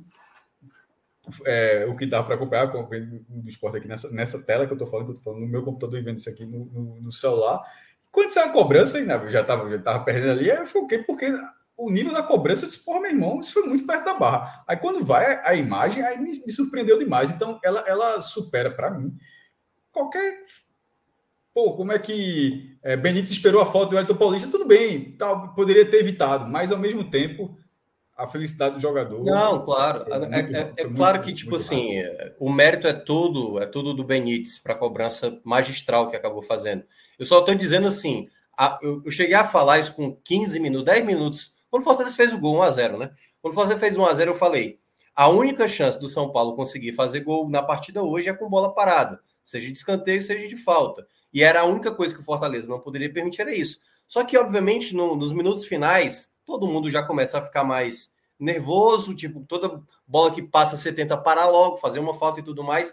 E claro que a culpa, digamos assim, né? Muita gente vai colocar como o, o Elton Paulista não precisava ter feito a falta, mas aí poderia ter sido o Jussa, poderia ter sido qualquer jogador que aí também, claro, né? A questão do, do Elton Paulista entra muito também por ele faz mais de três meses que não faz um gol e tudo mais, o pessoal não tem gostado da entrada dele, e aí entra todo um pacote de insatisfação que aí ele acaba sendo o cara, né, sendo mais citado aí por conta da falta cometida. Mas em todo caso, eu acho, e aí eu acho que foi o ponto onde o Fortaleza cometeu o erro novamente, foi recuar demais. Isso já aconteceu em outros jogos que o Fortaleza até saiu vencedor, é bom deixar claro. No jogo contra o Red Bull Bragantino, aqui na sequência, quando teve, quando venceu o Corinthians também aqui na Arena Castelão. Então, esses jogos, o Fortaleza também fez 1 a 0 e, digamos, ali ficou segurando no finalzinho, tomando o Boeck mesmo contra o Red Bull Bragantino, fez uma defesa no final. Então, teve jogos assim. Só que recentemente, se você olha a derrota para o América Mineiro, a derrota, qual foi a última para o. Nossa Senhora, a última derrota foi para quem? Foi para o. Ah... Corinthians, quem? Corinthians. Corinthians. Corinthians. A derrota para o Corinthians. E essa derrota, três gols praticamente nos minutos finais. Esse, no caso, já nos acréscimos, né? O juiz tinha dado sete minutos. Então, isso gera um incômodo, obviamente, no torcedor, porque você tinha dois empates ali bem encaminhados e uma vitória bem encaminhada, e aí, praticamente, daquilo que você poderia ter ali cinco pontos, né? Você acaba tendo apenas um, deixando escapar quatro pontos aí pelo, pelo caminho. Quatro? É isso mesmo, né? é dois com mais três é, seria cinco, acabou levando só um ponto. Então, é, o sentimento do torcedor nesse exato momento é um sentimento de que poderia a equipe estar tá mais tranquila na classificação. A rodada foi maravilhosa para o Fortaleza. É, o Inter perdeu para o Juventude, o Corinthians perdeu para o Atlético Mineiro, o próprio, uh, o próprio Fluminense também tinha perdido para o Grêmio. E era a rodada, né, já que a rodada passada foi a rodada mais desastrosa, era a rodada para igualar o dano da última rodada. Porque só o Fortaleza tinha perdido e todos os outros tinham vencido. Porque nessa do troca, né? De você vencer e todos perderem, e na rodada passada você perder e todos vencerem, na prática você manteve a mesma distância e se passou duas rodadas, né? Então teria sido melhor. Mas com o empate, o Fortaleza se mantém na quarta colocação, tem um jogo a mais, ah, desculpa, um jogo a menos do que o Red Bull Bragantino, que já jogou antecipadamente aquele jogo contra o esporte, mas né, vai ter agora um jogo fora de casa contra o próprio Red Bull Bragantino. Né? Um jogo que é sempre chato enfrentar lá. Red Bull Bragantino que vem numa sequência de derrotas, é bom, bom deixar claro. E o Fortaleza que também vem numa. É, três derrotas seguidas do Red Bull Bragantino, mas também o Fortaleza já está já tá numa sequência também aí de jogos sem ganhar. Então são duas equipes que estão numa oscilação. Acho que o Fortaleza pode ter um ganho muito significativo para o jogo do final de semana, que é o retorno do Iago Pikachu, que ele estava já com uma opção de banco, quase entraria, e aí veio ali o gol de falta. Mas é aquela coisa, eu acho que é como o Fred mencionou. O sentimento do jogo, que é o que o maestro falou, o Cássio, é, é chato, é doído, porque é o terceiro jogo seguido que estava ali um resultado e esse resultado acabou se tornando outro. Mas, ao mesmo tempo, quando você olha o contexto da tabela e desta rodada especificamente, é uma coisa boa, uma coisa boa. Não vou dizer que é ótimo, porque ainda você está naquela distância e você vai ter uma sequência que ainda é não, ela, ela não te dá alívio, né? Red Bull fora de casa, o clássico rei no próximo, na próxima quarta-feira e depois o Palmeiras, que o Palmeiras agora está numa sequência de vitórias. Você precisa ter um Palmeiras meio que tipo assim, não, tá bom, já já, já, já fiz o que, o que deu, mas aí com isso tem que ter, ter, tem que ter também ali o Atlético Mineiro praticamente meio que consolidando já o título de Campeonato Brasileiro. Então, acho que no contexto geral, é, o resultado da partida em si tem um sentimento ruim, mas o contexto da rodada acaba dando uma, uma, uma boa visão para o Fortaleza. Claro, como você falou, Celso, no início, poderia já encaminhar uma vaga já na fase de grupo se tivesse vencido. Isso, eu acho que de Além fato. O é próprio G4, né? Que a gente fala, que a gente fala aqui, que tipo, vai ter a vaga, que a vaga da Libertadores na fase de grupos pode vir até com uma sexta colocação. Mas assim, o Fortaleza está muito tempo, ele está ele tá, é, se aproximando de uma campanha histórica. Isso que a gente fala a última vez que, que o Nordeste foi entre os quatro melhores foi em 99, pô. Foi com vitória. Pontuação faltam 10 pontos, né? Para os pontos corridos nunca aconteceu. Ninguém, nenhum nordestino ficou entre no G4. Até porque a gente fala, né? Vitória, a melhor colocação, a campanha é quinto lugar. Então, assim, o Fortaleza ele remou muito para quebrar essas marcas. Para é. quebrar essas marcas. São sete jogos e dez pontos, né? Bem factível para o Fortaleza. É para igualar é, Vitória é, Eu já não sei pontos, né? Eu já não sei se vai conseguir pontos, superar a pontuação. Eu, eu, eu não sei se vai conseguir superar a pontuação. Acho que o Fortaleza tem condições para isso. Mas eu acho que o Fortaleza ele vem cometendo algumas falhinhas. Tipo assim, hoje o Fortaleza, para mim, é mais similar ao pessoal do meio da tabela, sabe? Que tá naquele, naquela trocação, entendeu? É, e aí, sim. é, Red Bull, também, né? como, como Red Bull, a, Corinthians e Inter, né? É, com boa parte David, das equipes. Pikachu, Crispim, assim... É, é porque tem... o Fortaleza... É porque, assim, a grande questão toda é o seguinte, o Fortaleza teve um momento do campeonato que ele estava numa sequência tão boa que ele estava na balada de Atlético Mineiro, Palmeiras, até Flamengo, entendeu? Teve uma hora que ele meteu sequência de paulistas, né? Foi lá, venceu Red Bull Bragantino, Corinthians, São Paulo, Palmeiras, e aí perde o clássico e depois empata com o Santos. Então, assim, o, o, Fortaleza teve um momento de ótimo ritmo e agora está naquela trocação, até porque também, né? A gente tem que ponderar as ausências, né? Sem o Crispim, sem o Pikachu, sem o David hoje, aí realmente onde o Fortaleza já tem as dificuldades é, significativas, sem esses pilares fica mais difícil. Eu acho que até o Fred falou, né? Essa questão também do, do próprio esporte. Você perde jogadores importantes, você, com a limitação de elenco que é, tem, você fica mais vulnerável. Num cenário muito mais grave, né? É. O esporte perder jogadores em partidas como a do Red Bull é sair do jogo, não conseguir jogar. É. Pois é, pois é. É, Minhoca, vamos fazer o seguinte, para a gente fechar também aqui a, a nossa análise do, do Fortaleza. É, vamos tentar trazer os destaques do jogo, né? Para entender como é que se deu esse desenho, que acaba sendo um pouquinho amargo pelo desfecho, né? É, para mim, eu acho que a partida do Robson foi muito boa, sabe? Eu, eu, questiono muito o Robson como jogador de futebol, mas é o artilheiro da equipe na temporada.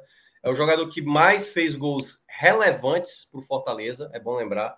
Ele sempre geralmente faz o primeiro gol, o gol do empate, o gol da vitória.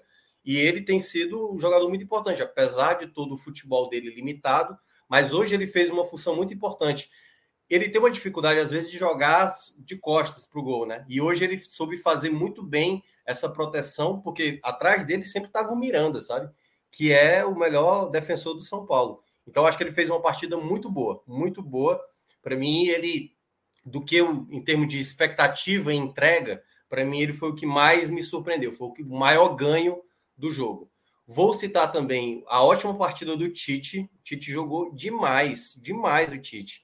Ali pelo lado esquerdo, tirou muita bola, prevaleceu em muitas jogadas, saindo mesmo com, com a bola.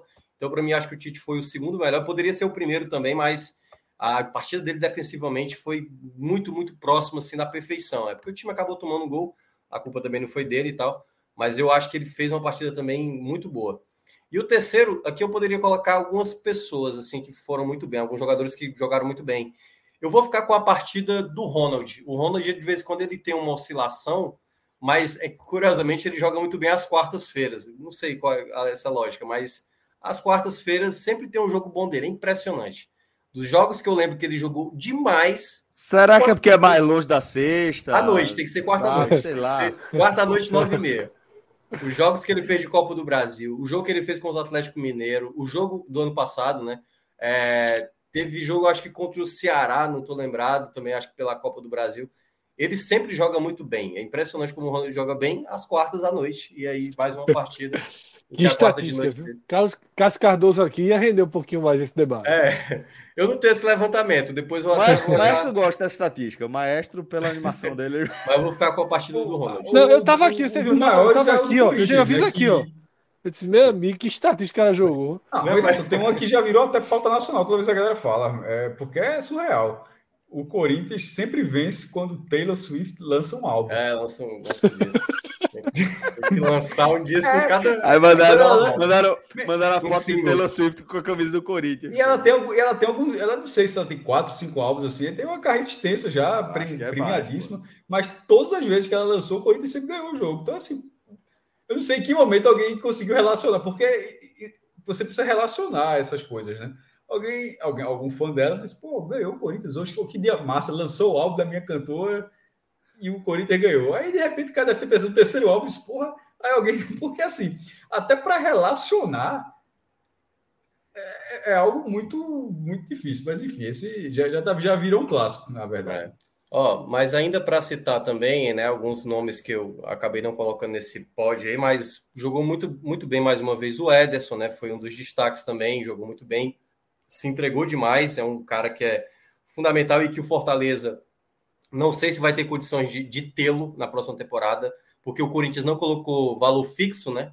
E aí, meu amigo, o homem está valorizado no mercado, né? Assim, está muito valorizado no mercado. Não sei se Fortaleza vai ter condições de ter o Ederson, até porque também muita gente imagina que ele vai sair aqui do Brasil, vai jogar em outro mercado fora do, do país. É... Aí nos destaques negativos, assim, eu não gostei uh, muito da partida. É, acho que eu não gostei muito da partida pelo lado direito ali do Tinga, sabe? Acho que o Tinga até se esforçou, se apresentou bem de uma maneira geral, assim, mas eu acho que ele, ele, ele na, nas poucas ultrapassagens, eu acho que ele acabou não, não sendo tão utilizado, sabe? Assim, não acho que ele fez uma partida ruim, assim, sabe? Mas eu acho que ele fez uma partida sem muita participação. E eu acho que a, aquela coisa, é, até para falar um pouco da questão do Ederson, né, que foi escolhido ali para jogar na, na, vaga do Pikachu. O lado direito do Fortaleza, o que funciona bem é Pikachu com, com Tinga. Porque a movimentação é diferente. Teve uma hora, até para citar um lance especificamente, que o Lucas Lima passou para a direita e o Ederson fez o mesmo movimento. Exatamente porque eles não atuam naquela região, entendeu?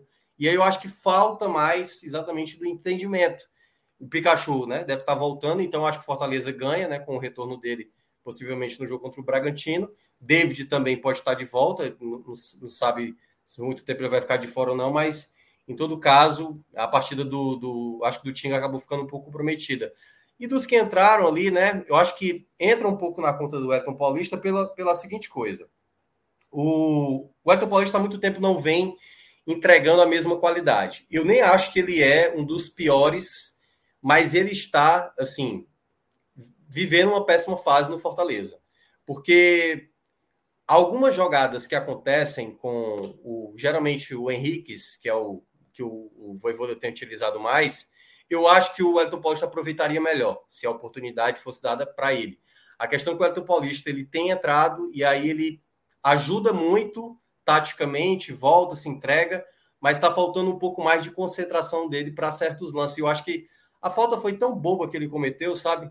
Era uma aquela coisa, poderia acontecer essa falta em qualquer outro local, mas ele deu uma falta, ele fez uma falta numa região que era frontal, entendeu? Então é a lista de contratação número um, o camisa 9 para o ano que vem. Eu acho que vai ser, porque foi, aliás, é bom lembrar, né? Fred, assim, é onde o Fortaleza tem mais opções hoje. Eu acho que Fortaleza no último jogo tá tinha datado já no Fortaleza. É, porque assim, em termos de opções ofensivas, né? Porque tem jogador também que joga no meio de campo, mas também é considerado ofensivo. Você tem Edinho, você tem Henrique, você tem o Elton Paulista, você tem. É, é, enfim, tem. No último jogo eram dois titulares e sete com uma opção de banco. Mas para o nível que vai ter que jogar, tem que ter Isso. um centroavante melhor, né? É. O Elton Paulista, por exemplo, é um jogador que tem contrato até 2022, final de 2022. Então ele já fez um contrato já amarrado até o próximo ano. Não sei se o Voivoda o pensa para utilizar com frequência ou emprestar e tal, mas é, é aquele jogador que está terminando a temporada em baixa. Então, é um dos jogadores também que entra nessa lista aí dos destaques negativos, Celso. Boa, companheiro. É, vocês querem acrescentar algo? Em... Poxa, calma. Oi? Ah, que é isso aí? Aos álbuns de Taylor Swift. Que ah, aconteceu antes e depois. Pô, bicho, eu achei que quase nove, se já tá em nove. Nove. nove. nove. É muito relevante. É e aí tem o resultado pesado, anterior pô. ao disco e posterior ao disco. Posterior ao disco são nove. Tem um empate 5 Flamengo ali, viu? É, tem um empate 5 Curitiba. Curitiba. É, é. Também. Então tá invicto, né? na verdade. Assim, empate é, com o Havaí. Invicto, é. Empate com o Havaí. É fora também. de casa, né? Fora de casa. É, invi é invicto, ah. invicto. Veja só. É uma, é uma boa estatística. é, eu só, eu, ainda bem que esse negócio fica gravado. Porque depois dessa, uma, não, mas veja, não, tosca que vier. É, não, não, não, veja, é uma boa estatística no sentido porque, é, além da aleatoriedade, mas é por, pelo número de álbuns, pô. Pô, sou, sabe que é muito álbum, pô, nove álbuns, pô, caramba. Agora, em é que isso. momento, eu queria saber em que momento foi descoberto isso. É, é o que eu tô falando. O, o, o ponto de ignição, meu irmão. Um fã, um fã de Taylor Swift. Né? Sim, não, mas não. em que álbum? Ah, no terceiro, o cara já no terceiro. Porra, não perde, não. Tem um perfil, tem um perfil que é, acho que é de um torcedor corintiano, que ele vai fazendo várias combinações dessa, entendeu? O ah, Corinthians nunca perdeu certo.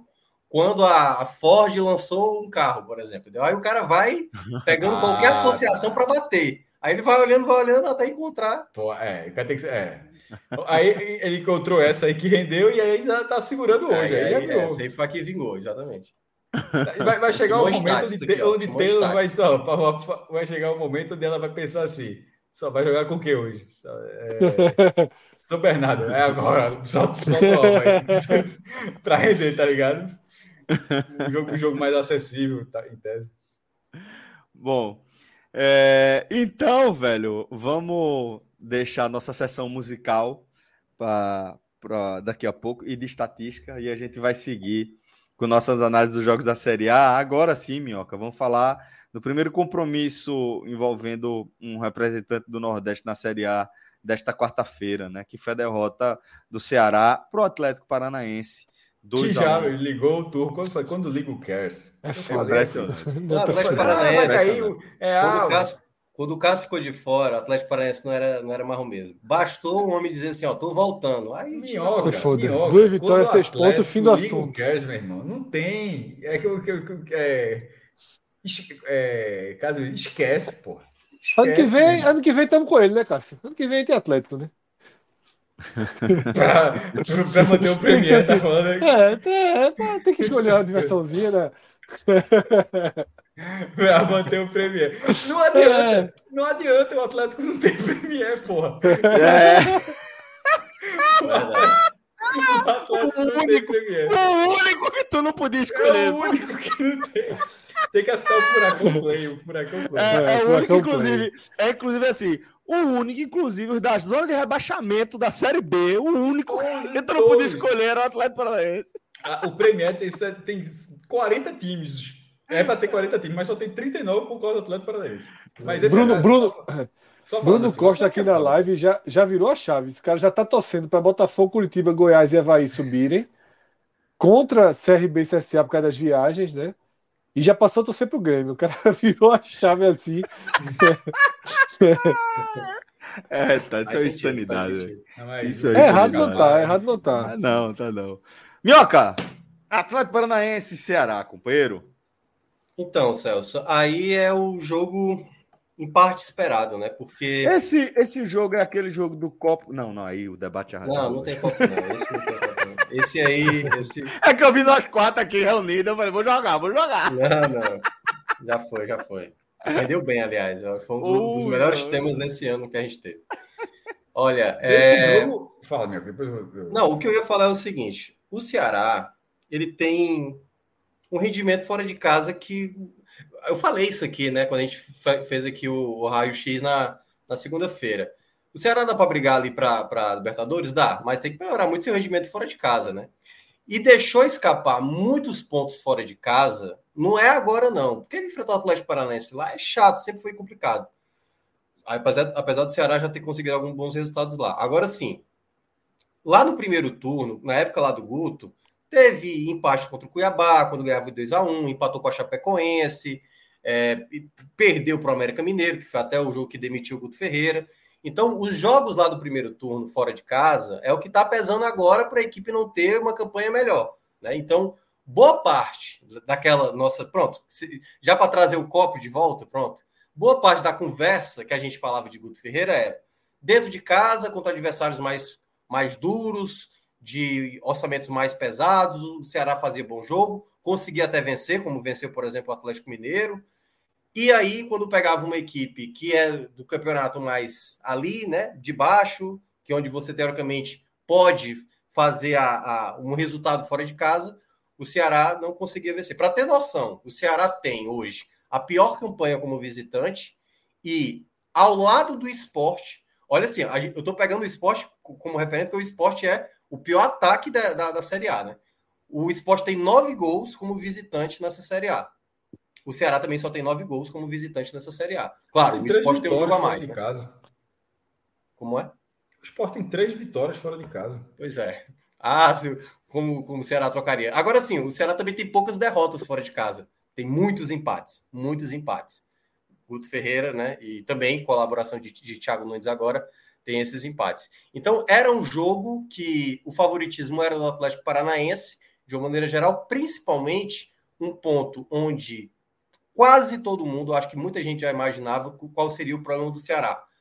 A defesa, os, dois zagueiros na prática, nem Luiz Otávio nem Messias iriam para o jogo, ambos suspensos, e aí praticamente você teria que ir com a zaga reserva contra o Atlético Paranaense fora de casa para ter essa, essa incumbência né, de, de, de, se defender contra um, time que, que foi praticamente com o melhor que tinha. Né? O Atlético Paranaense não foi poupando, não. Até mesmo porque o Atlético Paranaense está tentando dar o gás agora na Série A, porque se der qualquer problema, até porque no, nos favoritismos, né? Assim, acho que até mudou um pouco agora, ficou mais equilibrado ali com o Red Bull Bragantino, mas muita gente considera Red Bull Bragantino e Atlético Mineiro favoritos nas duas finais a qual ele vai disputar, então ele está tentando ali conquistar algo que também a gente falou aqui na segunda-feira, né? No nosso áudio guia, que qual é a equipe que vai estar tá brigando por essa não colocação? A gente falou possivelmente o Atlético Paranense, é o mais provável a chegar nessa situação. E aí, nos primeiros minutos, o Ceará, com uma certa dificuldade, até teve, eu acho que uma, uma, uma, boa trocação de bola, não foi tão estabanado como em outros jogos fora de casa, mas eu acho que o problema maior ficou ali no, no sistema ofensivo. E quando o Atlético Paranense chegava ao ataque, era exatamente ali no miolo de zaga que era a minha preocupação porque teve uma cabeçada com perigo, numa jogada pelo lado direito, que eu não estou lembrado que foi cabeceou, mas foi uma cabeçada com perigo assim no, ali na metade do primeiro tempo. Teve uma outra chegada também que foi uma finalização de fora da área, que a bola passou por cima do gol. Então o Atlético Paranaense, mesmo não conseguindo fazer o gol ali em boa parte do primeiro tempo, né, teve ali algumas chegadas com mais perigo, né? O Ceará estava até relativamente se comportando ok, mas faltava muito do setor ofensivo que era um problema, né? Ele até fez trocas, ele não teve um jogador de referência, o Gel não pôde jogar, e ele não entrou com o Kleber e nem com o Gabriel Santos, preferiu colocar o Vina revezando com o Rick, ali como um falso 9, então ficou tendo ali um revezamento, e basicamente manteve Medoça, manteve ali Fabinho, trouxe o Marlon para ajudar e deixou Sobral mais como um jogador aberto pelo lado direito. Então o jogo ficou muito naquela de o Ceará recuperar a bola, o Ceará teve isso como principal ponto, se defender na recuperação. Acho que Marlon, é, Sobral e também Fabinho foram muito bem nisso, em recuperar a bola. O Ceará teve muita recuperação de bola no primeiro tempo, mas numa jogada que era o grande problema do Ceará quando chegava na frente é quando alguém tentava dar um passe, ou alguém tentava dominar essa bola, ou tocar de primeira essa bola, sempre não essa bola não saía corretamente. Então isso aconteceu com o Sobral, isso aconteceu com o Mendonça, isso aconteceu com o próprio Rick, e aconteceu com diversos jogadores. Numa delas foi exatamente com o Marlon, que tinha perdido uma bola, que gerou uma possibilidade de contra-ataque. A bola foi passando ali, o Sobral não conseguiu matar, e nem o Fabinho também matar a jogada. E aí, exatamente numa jogada ali que foi colocada para o Kaiser, né? Exatamente o, o Klaus dava condição. Klaus fosse um pouco mais atento, poderia ter colocado ali um passo à frente, poderia ter colocado o jogador do Atlético Paranaense impedimento, o que não aconteceu e o Kaiser aproveitou para fazer 1 a 0 e ali praticamente no final do primeiro tempo, que era um jogo, né, já complicado, mas aquela coisa. Para o Ceará, o empate ele não era mau resultado, olhando o contexto da tabela. E aí, quando foi para o para o intervalo, perdendo por 1 a 0 a postura da equipe veio diferente na volta do intervalo, porque o Ceará voltou com, com marcação melhor, alta e tendo mais a bola, já tentando criar possibilidades.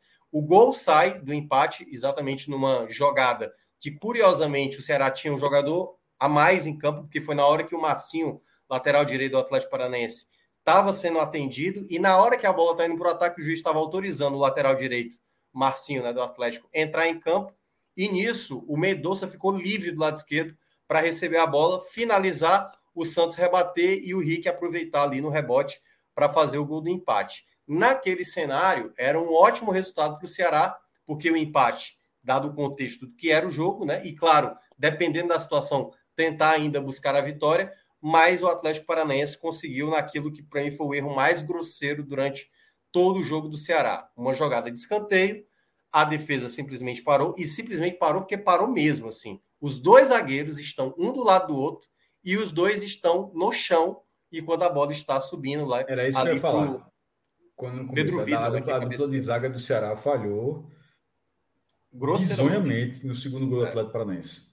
Assim. E, e, falhas que a gente até vê, né? Eu lembro lá que teve o jogo do, do Fortaleza com o Esporte, que foi um gol parecido, né? O Benevenuto também chegou lá tranquilo. Então, esse tipo de falha para um sistema defensivo é a chamada pane. É a pane que você não pode cometer nunca no jogo de Série A, porque geralmente você vai encontrar do outro lado sempre um zagueiro que tem uma boa, um bom fundamento. Sempre você vai ter, qualquer equipe da Série A tem sempre um bom zagueiro para uma jogada aérea. Eu acho muito difícil qualquer clube da Série A não ter um bom zagueiro para esse tipo de arma. E foi lá o Atlético Paranaense fez o 2 a 1 e aí logo na sequência o Sobral foi expulso uma chegada muito acima do tom.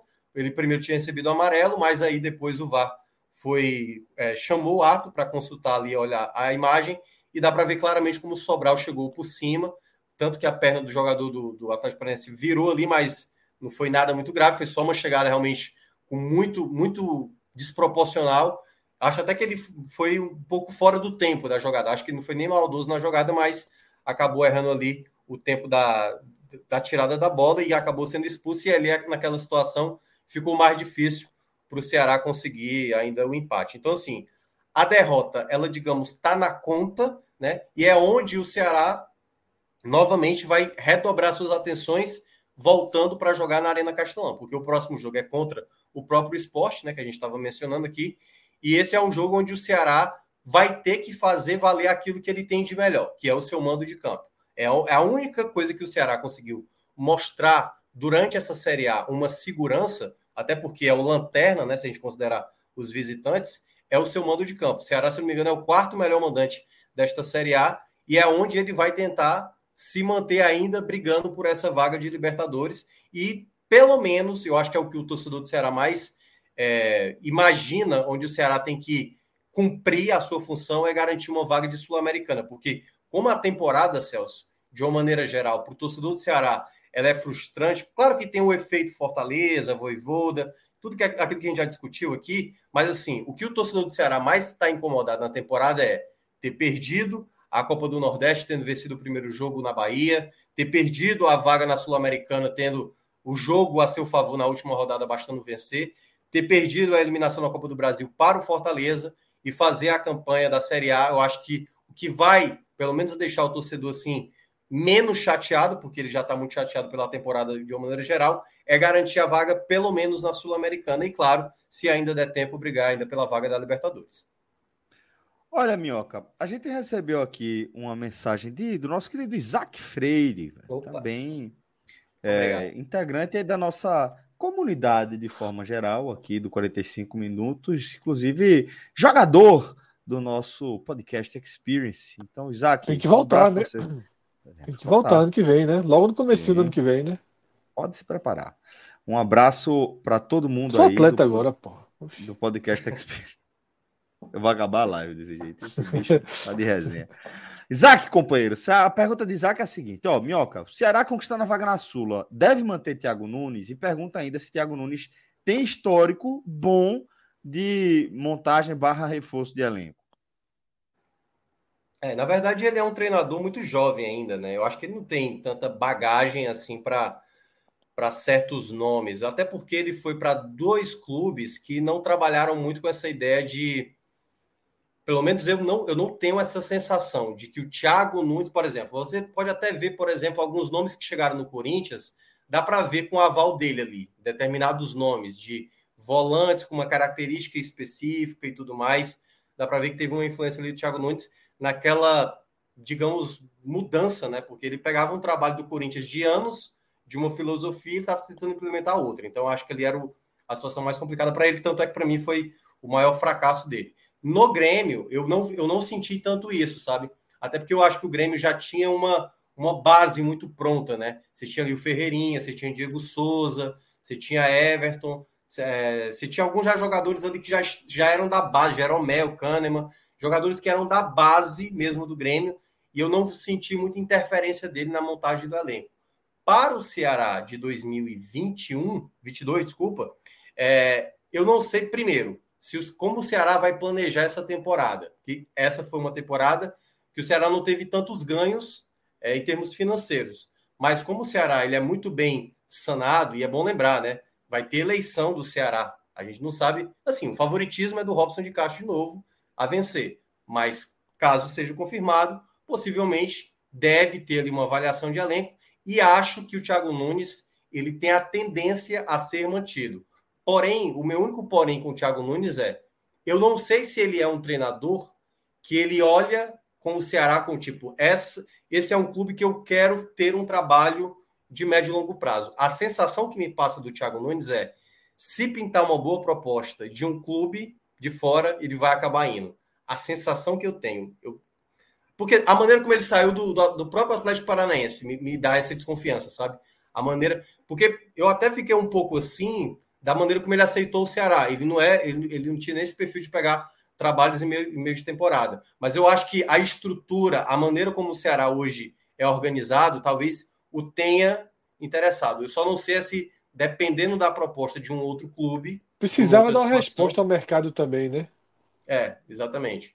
Mas assim. Melhorar a imagem ele, é dele no mercado. É, eu acho que ele é um bom treinador para o Ceará. Eu acho que assim, o, o perfil do Thiago Nunes é um perfil que de vez em quando irrita alguns torcedores. Porque é o seguinte, ele precisa, às vezes, ser um cara mais enérgico, às vezes, entendeu? E ele não tem esse perfil. Ou ele não tem muito o carisma, como é o caso, por exemplo, do Guto Ferreira, entendeu? Que é um treinador que é mais carismático. Como ele é aquele treinador do estilo mais é, professor, né? Aquele cara mais frio e tudo mais, isso gera, gera exatamente uma, uma inquietação do torcedor. Mas eu acho ele um bom, um bom treinador. Eu acho que ele tem passos a evoluir. Eu acho que o Ceará poderia ser um, um grande passo para ele fazer um bom trabalho. Mas é, eu não tenho total garantia de que ele vai ser o treinador realmente para 2022. Vamos ver, vamos aguardar. Até mesmo para saber, né? Aonde o Ceará vai estar. Eu acho que esse é o primeiro ponto. Aonde o Ceará vai estar para 2022. Que tipo de temporada aguarda o Ceará para 2022? Boa. É, acho que, que nosso querido Isaac Freire está satisfeito com a sua resposta. Mas para a gente completar a nossa análise sobre o Ceará, queria que você trouxesse também os destaques do jogo para a gente amarrar aqui bonitinho, Minhoca. Vamos lá. É, assim, pelo lado negativo, né, já que foi derrota. É... Cara, eu vou colocar a dupla de zaga. Assim, eu gosto muito do, do, do Lacerda, mas é, ele não foi bem também, né? Acho que se você comparar um pelo outro, assim, teve momentos que o Klaus foi até melhor do que o Lacerda, mas teve uma hora que o Klaus entregou uma bola no final do. Já estava 2 a 1 um, um jogador a menos do Ceará, e ele deu uma bola praticamente que quase saiu terceiro do Atlético Paranaense. Então, os dois zagueiros vão aí praticamente empatados na primeira colocação. E aí, né, já que os dois estão empatados na primeira colocação, não há segundo colocado, vamos logo para o terceiro. É bom deixar claro, né? Porque tem gente que não, não sabe o que é, que é isso. Tem gente que coloca dois primeiro, aí já vai para o segundo. É, mas o terceiro colocado, para fechar esse pódio aí, né? Sem segundo colocado, eu acho que eu vou ficar um pouco com a partida. Ah, cara, deixa eu ver só os que entraram aqui, porque realmente os que entraram também eu acho que. Fica à vontade. O Eric não foi tão bem, o Henrique Gonçalves entrou, o Oliveira entrou, o Lima também entrou. É, eu acho que eu vou ficar, talvez mesmo, com a partida é complicado falar, vai parecer perseguição. Eu não gostei do primeiro tempo do Medoça. O segundo tempo eu gostei, a partida dele, certo? Eu gostei quando o time melhorou, mas o primeiro tempo eu achei que ele errou novamente, sabe? Tem muitas jogadas que o Medoça faz que é. Tudo bem, o Lima também não entrou bem, o time depois também não teve mais reação. Fora de casa, parece que todos os jogadores do Ceará perdem as forças. É quase aquela coisa lá do do Space Jam, né? Chega os alienígenas e tira os poderes. Infelizmente é normal, de uma forma geral, dos representantes do Nordeste da primeira divisão. Assim, o histórico é muito ruim. É. Pois é. Caso, de uma forma geral. O Ceará está muito mais, naturalmente, né? Se não venceu ninguém ainda. Guto, assim, Guto é uma exceção, né? É, Guto foi lá e venceu. Trabalha com empate, né? no, no, no Ceará, acho que ele tava. Teve uma época que ele tava melhor jogando fora de casa. Foi ano passado, ano passado. Foi, no final do ano passado. Ele perdia em casa e ganhava fora. E ganhava fora, pois é. é. Foi a, exceção ali. Se misturasse os dois Guto, aí era título. Mas, galera. É. É... Não, e aí, pronto. E, não, e para destacar os, os, os positivos, Sim, os positivos. Né? deixar claro.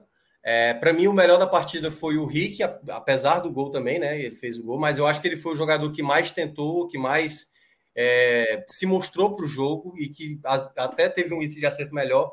Vina novamente fazendo uma boa partida, no que foi possível, né? É hoje o, o principal jogador do Ceará. E, e, hoje ele é o principal jogador do Ceará mesmo, assim, sabe? Talvez você não vá ver o Vina do ano passado, não, não tem como. Mas não. é o principal jogador, é o principal jogador. Uh, é o comenta cara que mais amigo. Por exemplo, o Ceará deu uma, uma finalização no primeiro tempo, e foi exatamente com o Vina, e se o, o Santos não presta atenção, era gol ali, entendeu? Então é o jogador mais importante do Ceará. Eu estava acordado ainda nessa é, hora. Tá, tá acordado. O homem acordou e, e na mão Não, do Thiago Nunes tá rendendo demais. Tá rendendo demais na mão do Thiago Nunes. E o terceiro nome que eu vou ficar, eu vou ficar dessa vez, vou deixar o Fabinho, acho que o Fabinho fez uma boa partida, mas eu vou ficar com a partida do Sobral. Acho que o Sobral ainda comete falhas quando vai ali para o setor ofensivo, quando tenta, mas eu acho que ele fez uma partida que, caramba, agora que eu lembrei, né? Teve a expulsão, né? A maneira como ele chegou. Não, Sobral, infelizmente não, porque realmente a sua expulsão acabou tirando um pouco da possibilidade. Talvez o Ceará nem conseguisse o um empate, mas a expulsão, digamos que matou a possibilidade. Então eu volto para o Fabinho. Vou fechar então o pódio com o Fabinho aí na terceira colocação. Boa, companheiro. É, galera, se vocês não tiverem nada mais a acrescentar aqui à nossa análise, já estamos chegando perto das duas da manhã, já ultrapassamos as duas horas aqui de programa ligado. A gente vai chegando, portanto, ao fim de mais um programa, de mais uma é análise. Só destacar, mesmo sem Minha, Vilar, é, tá? Vilar apareceu, né? É, é a, só, só destacar o, o, a situação aqui do Vitória, né? Ninguém viu o jogo. Né? A gente só teve as notícias né, de uma vitória Sim. muito tranquila sobre o Vasco, um 3 a 0 E o Vitória beneficiado né, pela rodada. Porque o Londrina perdeu do CRB. O Brusque. O Brusque perdeu do Cruzeiro, o Remo, o Remo perdeu também, do né? Operário. Isso, o Remo perdeu do Operário. E, queira ou não, aí é uma, uma diferença de quatro pontos, né? Para o Remo, né? Com tendo Brusque e Pode sair na com o 16 um ponto acima. E aí pega o Cruzeiro já livre, claro que o Cruzeiro é chato, mas a gente deve ter um barradão com grande público, algo que talvez nem mais fosse esperado para essa temporada, e um Vitória vivo, né? É. Essas duas vitórias Bem do Cruzeiro, vivo. Fred, foi muito boa pro Vitória, porque muito, é, é. vai pegar um Cruzeiro agora, tipo assim, menos nervoso, né? Vai ficar um Cruzeiro mais. Nenhum, absolutamente nenhum objetivo. Nenhum é. objetivo, é. acabou pro Cruzeiro. E ainda tem, a gente ainda pode colocar na conta também a o empate do Náutico contra Confiança, né? Meio que matando Confiança. Não, tá, então, a Vitória é. foi muito boa essa rodada. É, Fred focou ali no Remo, mas o Vitória pode sair da zona de rebaixamento nesta rodada. Assim, é, é, porque o Remo é uma chance a mais, mas o, o É, exatamente. Remo... Colocou outro time na conta, né? Um time que tá muito conta, mal, mas, né? Assim, é. Mas algo que a gente, a gente vislumbrava uma possibilidade de saída na 38 pode acontecer agora. É. Tá, na reta final é, a partir de alguns resultados improváveis, né? É que, é que a gente costuma falar. É quando, quando chega, chega algum momento que você vai ter que você vai ter que tirar, mesmo o Vasco tendo levado uma goleada do Botafogo e tal, mas querendo ou não. Sete gols em dois jogos. O Vasco está é, acabando eu, eu daquele jeito. É. Vou falar daqui a pouco, só para não perder o raciocínio do Vitória, eu vou falar isso daqui a pouco. É, mas no caso do, do Vitória, mesmo com o Vasco nessa situação, seria um resultado fora da curva para o Vitória. A gente costuma dizer que é, quando chega em algum momento, ó, ou, ou, se for no feijão com arroz, não vai, não vai adiantar. Tipo, ganha em casa, perde fora, você vai ter que sair, você vai ter que obter um resultado diferente. E o Vitória conseguiu esse resultado diferente. Essa, essa, essa vitória no Rio é, é, é um resultado muito expressivo, mesmo com o Vasco nessa situação, mas um resultado muito expressivo para colocar um time fadado ao rebaixamento numa possibilidade real de escapar. Nesse momento está no jogo nesse momento, é, ninguém já tá, os outros times já não estão olhando mais para o Vitória como, ó, esse, esse time, se brincar, chega. Não. É. Chegou e, e, é um concorrente. É, é, o cara vai ficar de olho o tempo todo no resultado do Vitória. É, deixa sobre... eu só. Não, só pontuar. O Vitória tem que olhar para o jogo de amanhã, viu? ou hoje, né? Enfim, como queiram. É, Botafogo e Ponte Preta. Tem que torcer demais pro Botafogo, porque vai ter Londrina e Ponte Preta. É. Tem que ter essa ponte preta nervosa contra o Londrina. Demais. Então, a, e isso e abriu a tabela. A tabela abriu. Precisava é. de um resultado desse esporte. É, continua sendo difícil.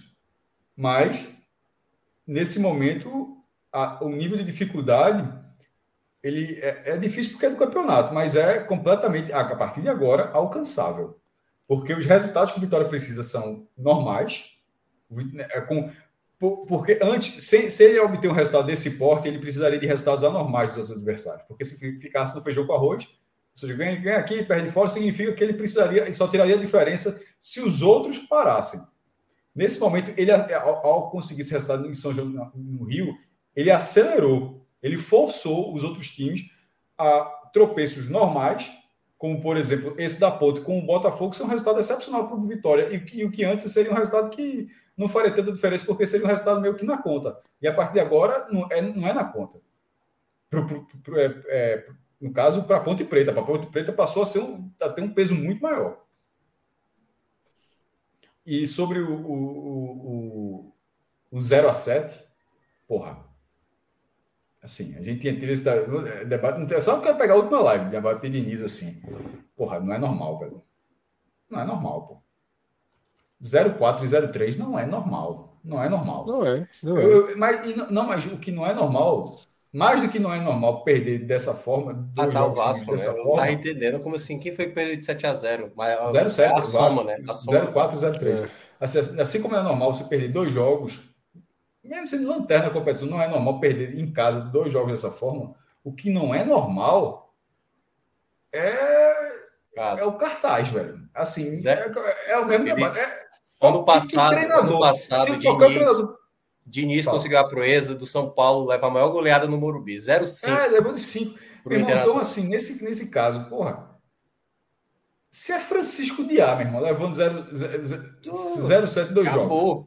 Nunca ele mais. Ia falar muito, ia, ia falar muito. Ia falar, ele, ele, ele, soltou uma boa. Ele é muito, ele soltou uma boa hoje.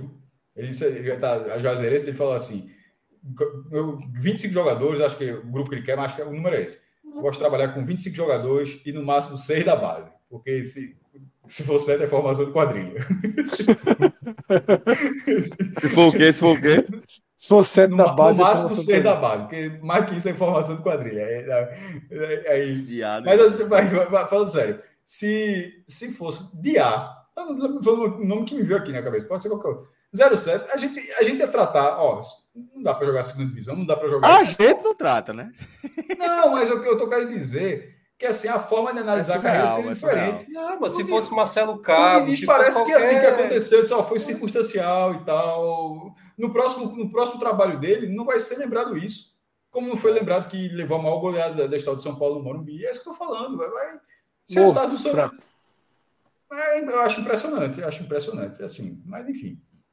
Pois é. E eu, na verdade, eu tenho medo. Eu tenho medo porque eu tô vendo a hora que vai aparecer. meu, meu, Celso, atualização do Agamenon aqui, rapidinho para terminar. Vamos. Só para terminar, disse que o cara lá da Torre Gêmea, da cobertura, foi multado em 2 mil reais. Foi, pagou 20. Isso é para quem Pagou 20 tá mil. Falando, né? É, pagou 20. De, deixa de crédito. 10, tem mais 10 aí. Mais 9, o cara garantiu mais 9 festas. É, mais 9 festas.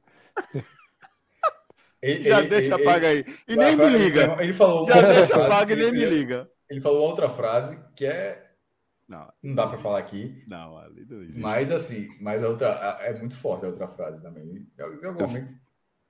Forte, forte, forte.